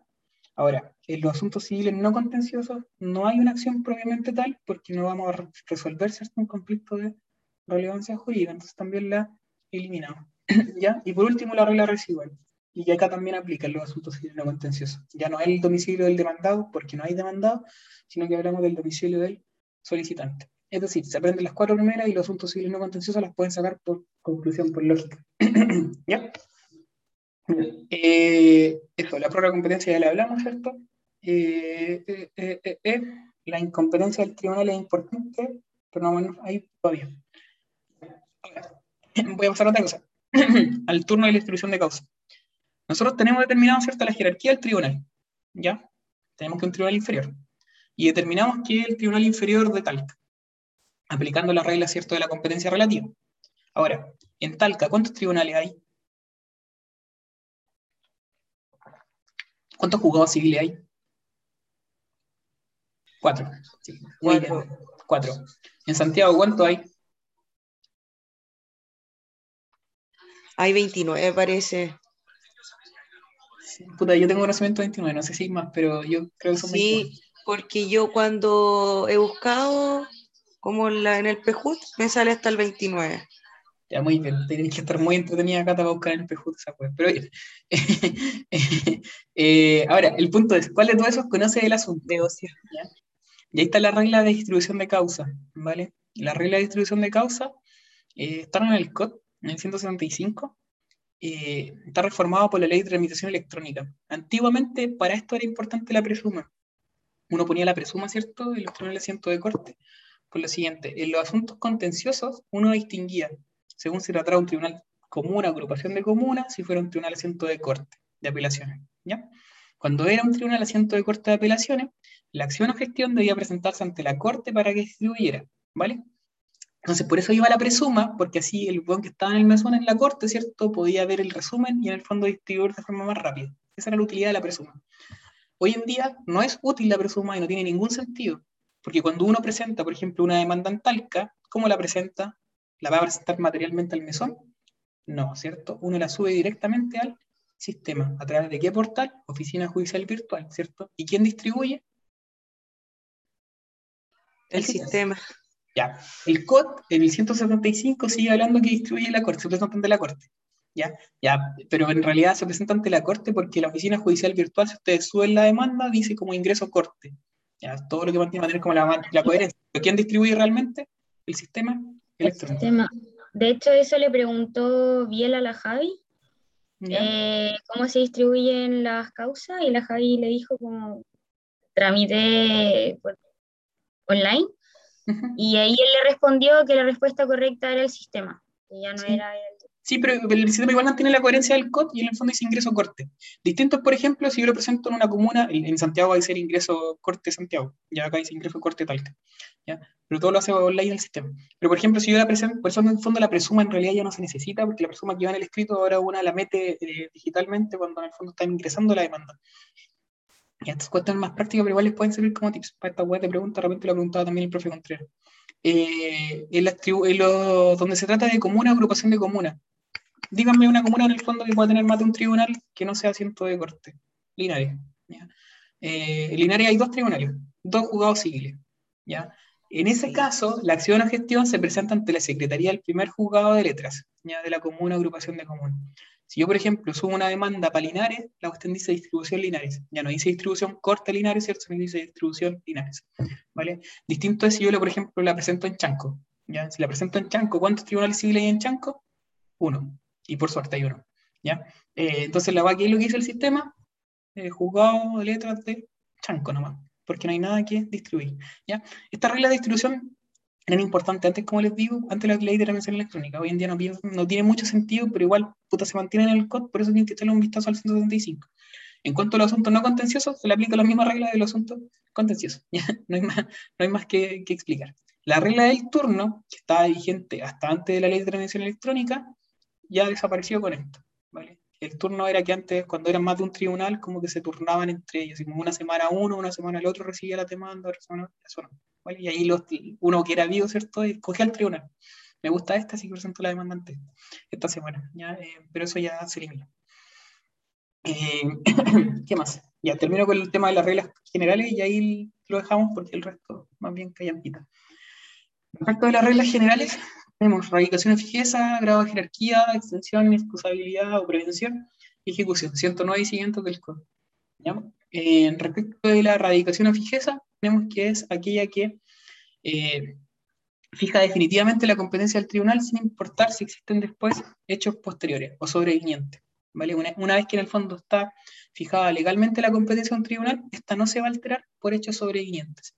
Por ejemplo, supongamos que yo tengo un asunto con Piñera, ¿ya? Eh, y Piñera, ya estamos hablando del 2010, cuando todavía no era presidente. ¿ya? Puta, supongamos que tampoco nunca fue senador ni nada, ya nunca tuvo un cargo, simplemente era presidente.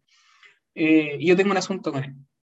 El juzgado, en el fondo, que va a ser competente en su momento, y va a ser el juzgado de letras de Talca, por ejemplo. Y yo presento la demanda en Talca y se está tramitando. Y después sale electo presidente. ¿Es prudente después cambiar en el fondo la competencia del tribunal y entregársela al superior jerárquico que corresponde, ¿cierto? Porque él va a tener fuera. No, No. cambia. Por la regla de la radicación a no importan los hechos sobrevinientes, si un tribunal está conociendo el asunto, no se va a cambiar, ni aun cuando en el fondo esa persona, por ejemplo, llegue a ostentar de fuero. Hay excepciones eh, en cuanto a que la radicación a fijeza no se va a respetar, y son cuando en el fondo se dicta una ley nueva, que en el fondo altera esta regla de competencia. En el compromiso, que el compromiso es cuando las partes llevan voluntariamente el asunto que se está conociendo a un tribunal arbitral, y la acumulación de autos, que es cuando dos tribunales están conociendo un asunto, ¿cierto? Y al final se acumulan las dos en un tribunal, en uno solo. ¿Vale? Se aprenden las excepciones, se aprende el concepto de radicación y fijeza y también el momento en el cual se entiende radicado el, as el asunto en el tribunal. Y en materia civil, ¿cuándo se entiende radicado? Una vez que se notifique válidamente la demanda. ¿Por qué en ese momento? Porque en ese momento se forma la relación jurídica procesal, ¿cierto?, entre demandante, demandado y tribunal. ¿ya? Eh, y en penal es desde la formalización de la investigación. Eso es el 109. El 110 habla del grado de jerarquía y que establece cuál sería el tribunal de alzada competente en caso de recurrir la sentencia, en caso de recurrirse por apelación, ¿vale? Habla de apelación. Entonces, una vez que está radicado el asunto en un tribunal inferior, la regla del grado de jerarquía nos permite saber cuál va a ser el superior jerárquico que va a conocer el recurso de apelación. ¿ya? Una buena lógica. Extensión, que implica que el tribunal que conoce el asunto del principal también va a conocer de todo lo vinculado al mismo. ¿Ya? Y aquí el artículo es súper expreso respecto a los asuntos sobre los cuales va a conocer. El profe Contreras también lo ha preguntado. ¿ya? Se refiere al asunto principal, reconvención, incidente, la ejecución de la sentencia y también eventualmente algunos recursos, como por ejemplo el de reposición. ¿ya? Eh, inexcusabilidad o prevención, que explica que habiendo dos o más tribunales competentes, ninguno puede excusarse de la competencia del otro para no conocer del asunto. Es decir, el segundo juzgado de letras de Talca no puede decir, no, yo no conozco porque está el primero y tiene menos peo. Ya, no, no sirve esa. Y lo otro es que, conociendo uno de los tribunales, ¿cierto? Quedan demás, los demás excluidos de conocer. Esa es la prevención. Y por último, la regla de la ejecución, que es súper importante y que todos la pasan por alto. Y es importante porque se ve más adelante también, obviamente en ejecutivo. ¿Qué es lo que dice la regla de la ejecución? Fija la competencia de los tribunales para hacer cumplir lo fallado en su sentencia de primera única instancia. ¿Quién va a fallar, o sea, perdón, quién va a ejecutar las sentencias dictadas en primera, eh, o sea, la- las sentencias que estén firmes? Las va a ejecutar ya el tribunal que haya conocido el asunto en primera o única instancia. Es decir, yo presento una acción, ¿cierto?, en contra de la cata y resulta que la Corte de, de Apelaciones me da la razón a mí. Y, la- perdón, el Tribunal de Primera Instancia me da la razón a mí. Pero resulta que la Corte de Apelaciones le da razón a la cata en el fondo, revoca la sentencia y deja sin efecto todo. Ya, y en el fondo yo no tengo, la cata no me debe ninguna indemnización a mí. Yo recurro a eso de casación, ¿cierto? Llego a la Suprema y la Suprema dice, "Mm, lo que hizo la Corte de Apelaciones no tiene nada que ver, ¿cierto? En realidad sí procede de la indemnización de perjuicio. ¿Quién va a ejecutar eso? El tribunal que haya conocido el que- asunto en primera o única instancia, es decir, el tribunal inferior. ¿Vale? Sí. Por eso es importante. La excepción también es importante. La excepción va a estar en penal principalmente y va a ser el caso del top.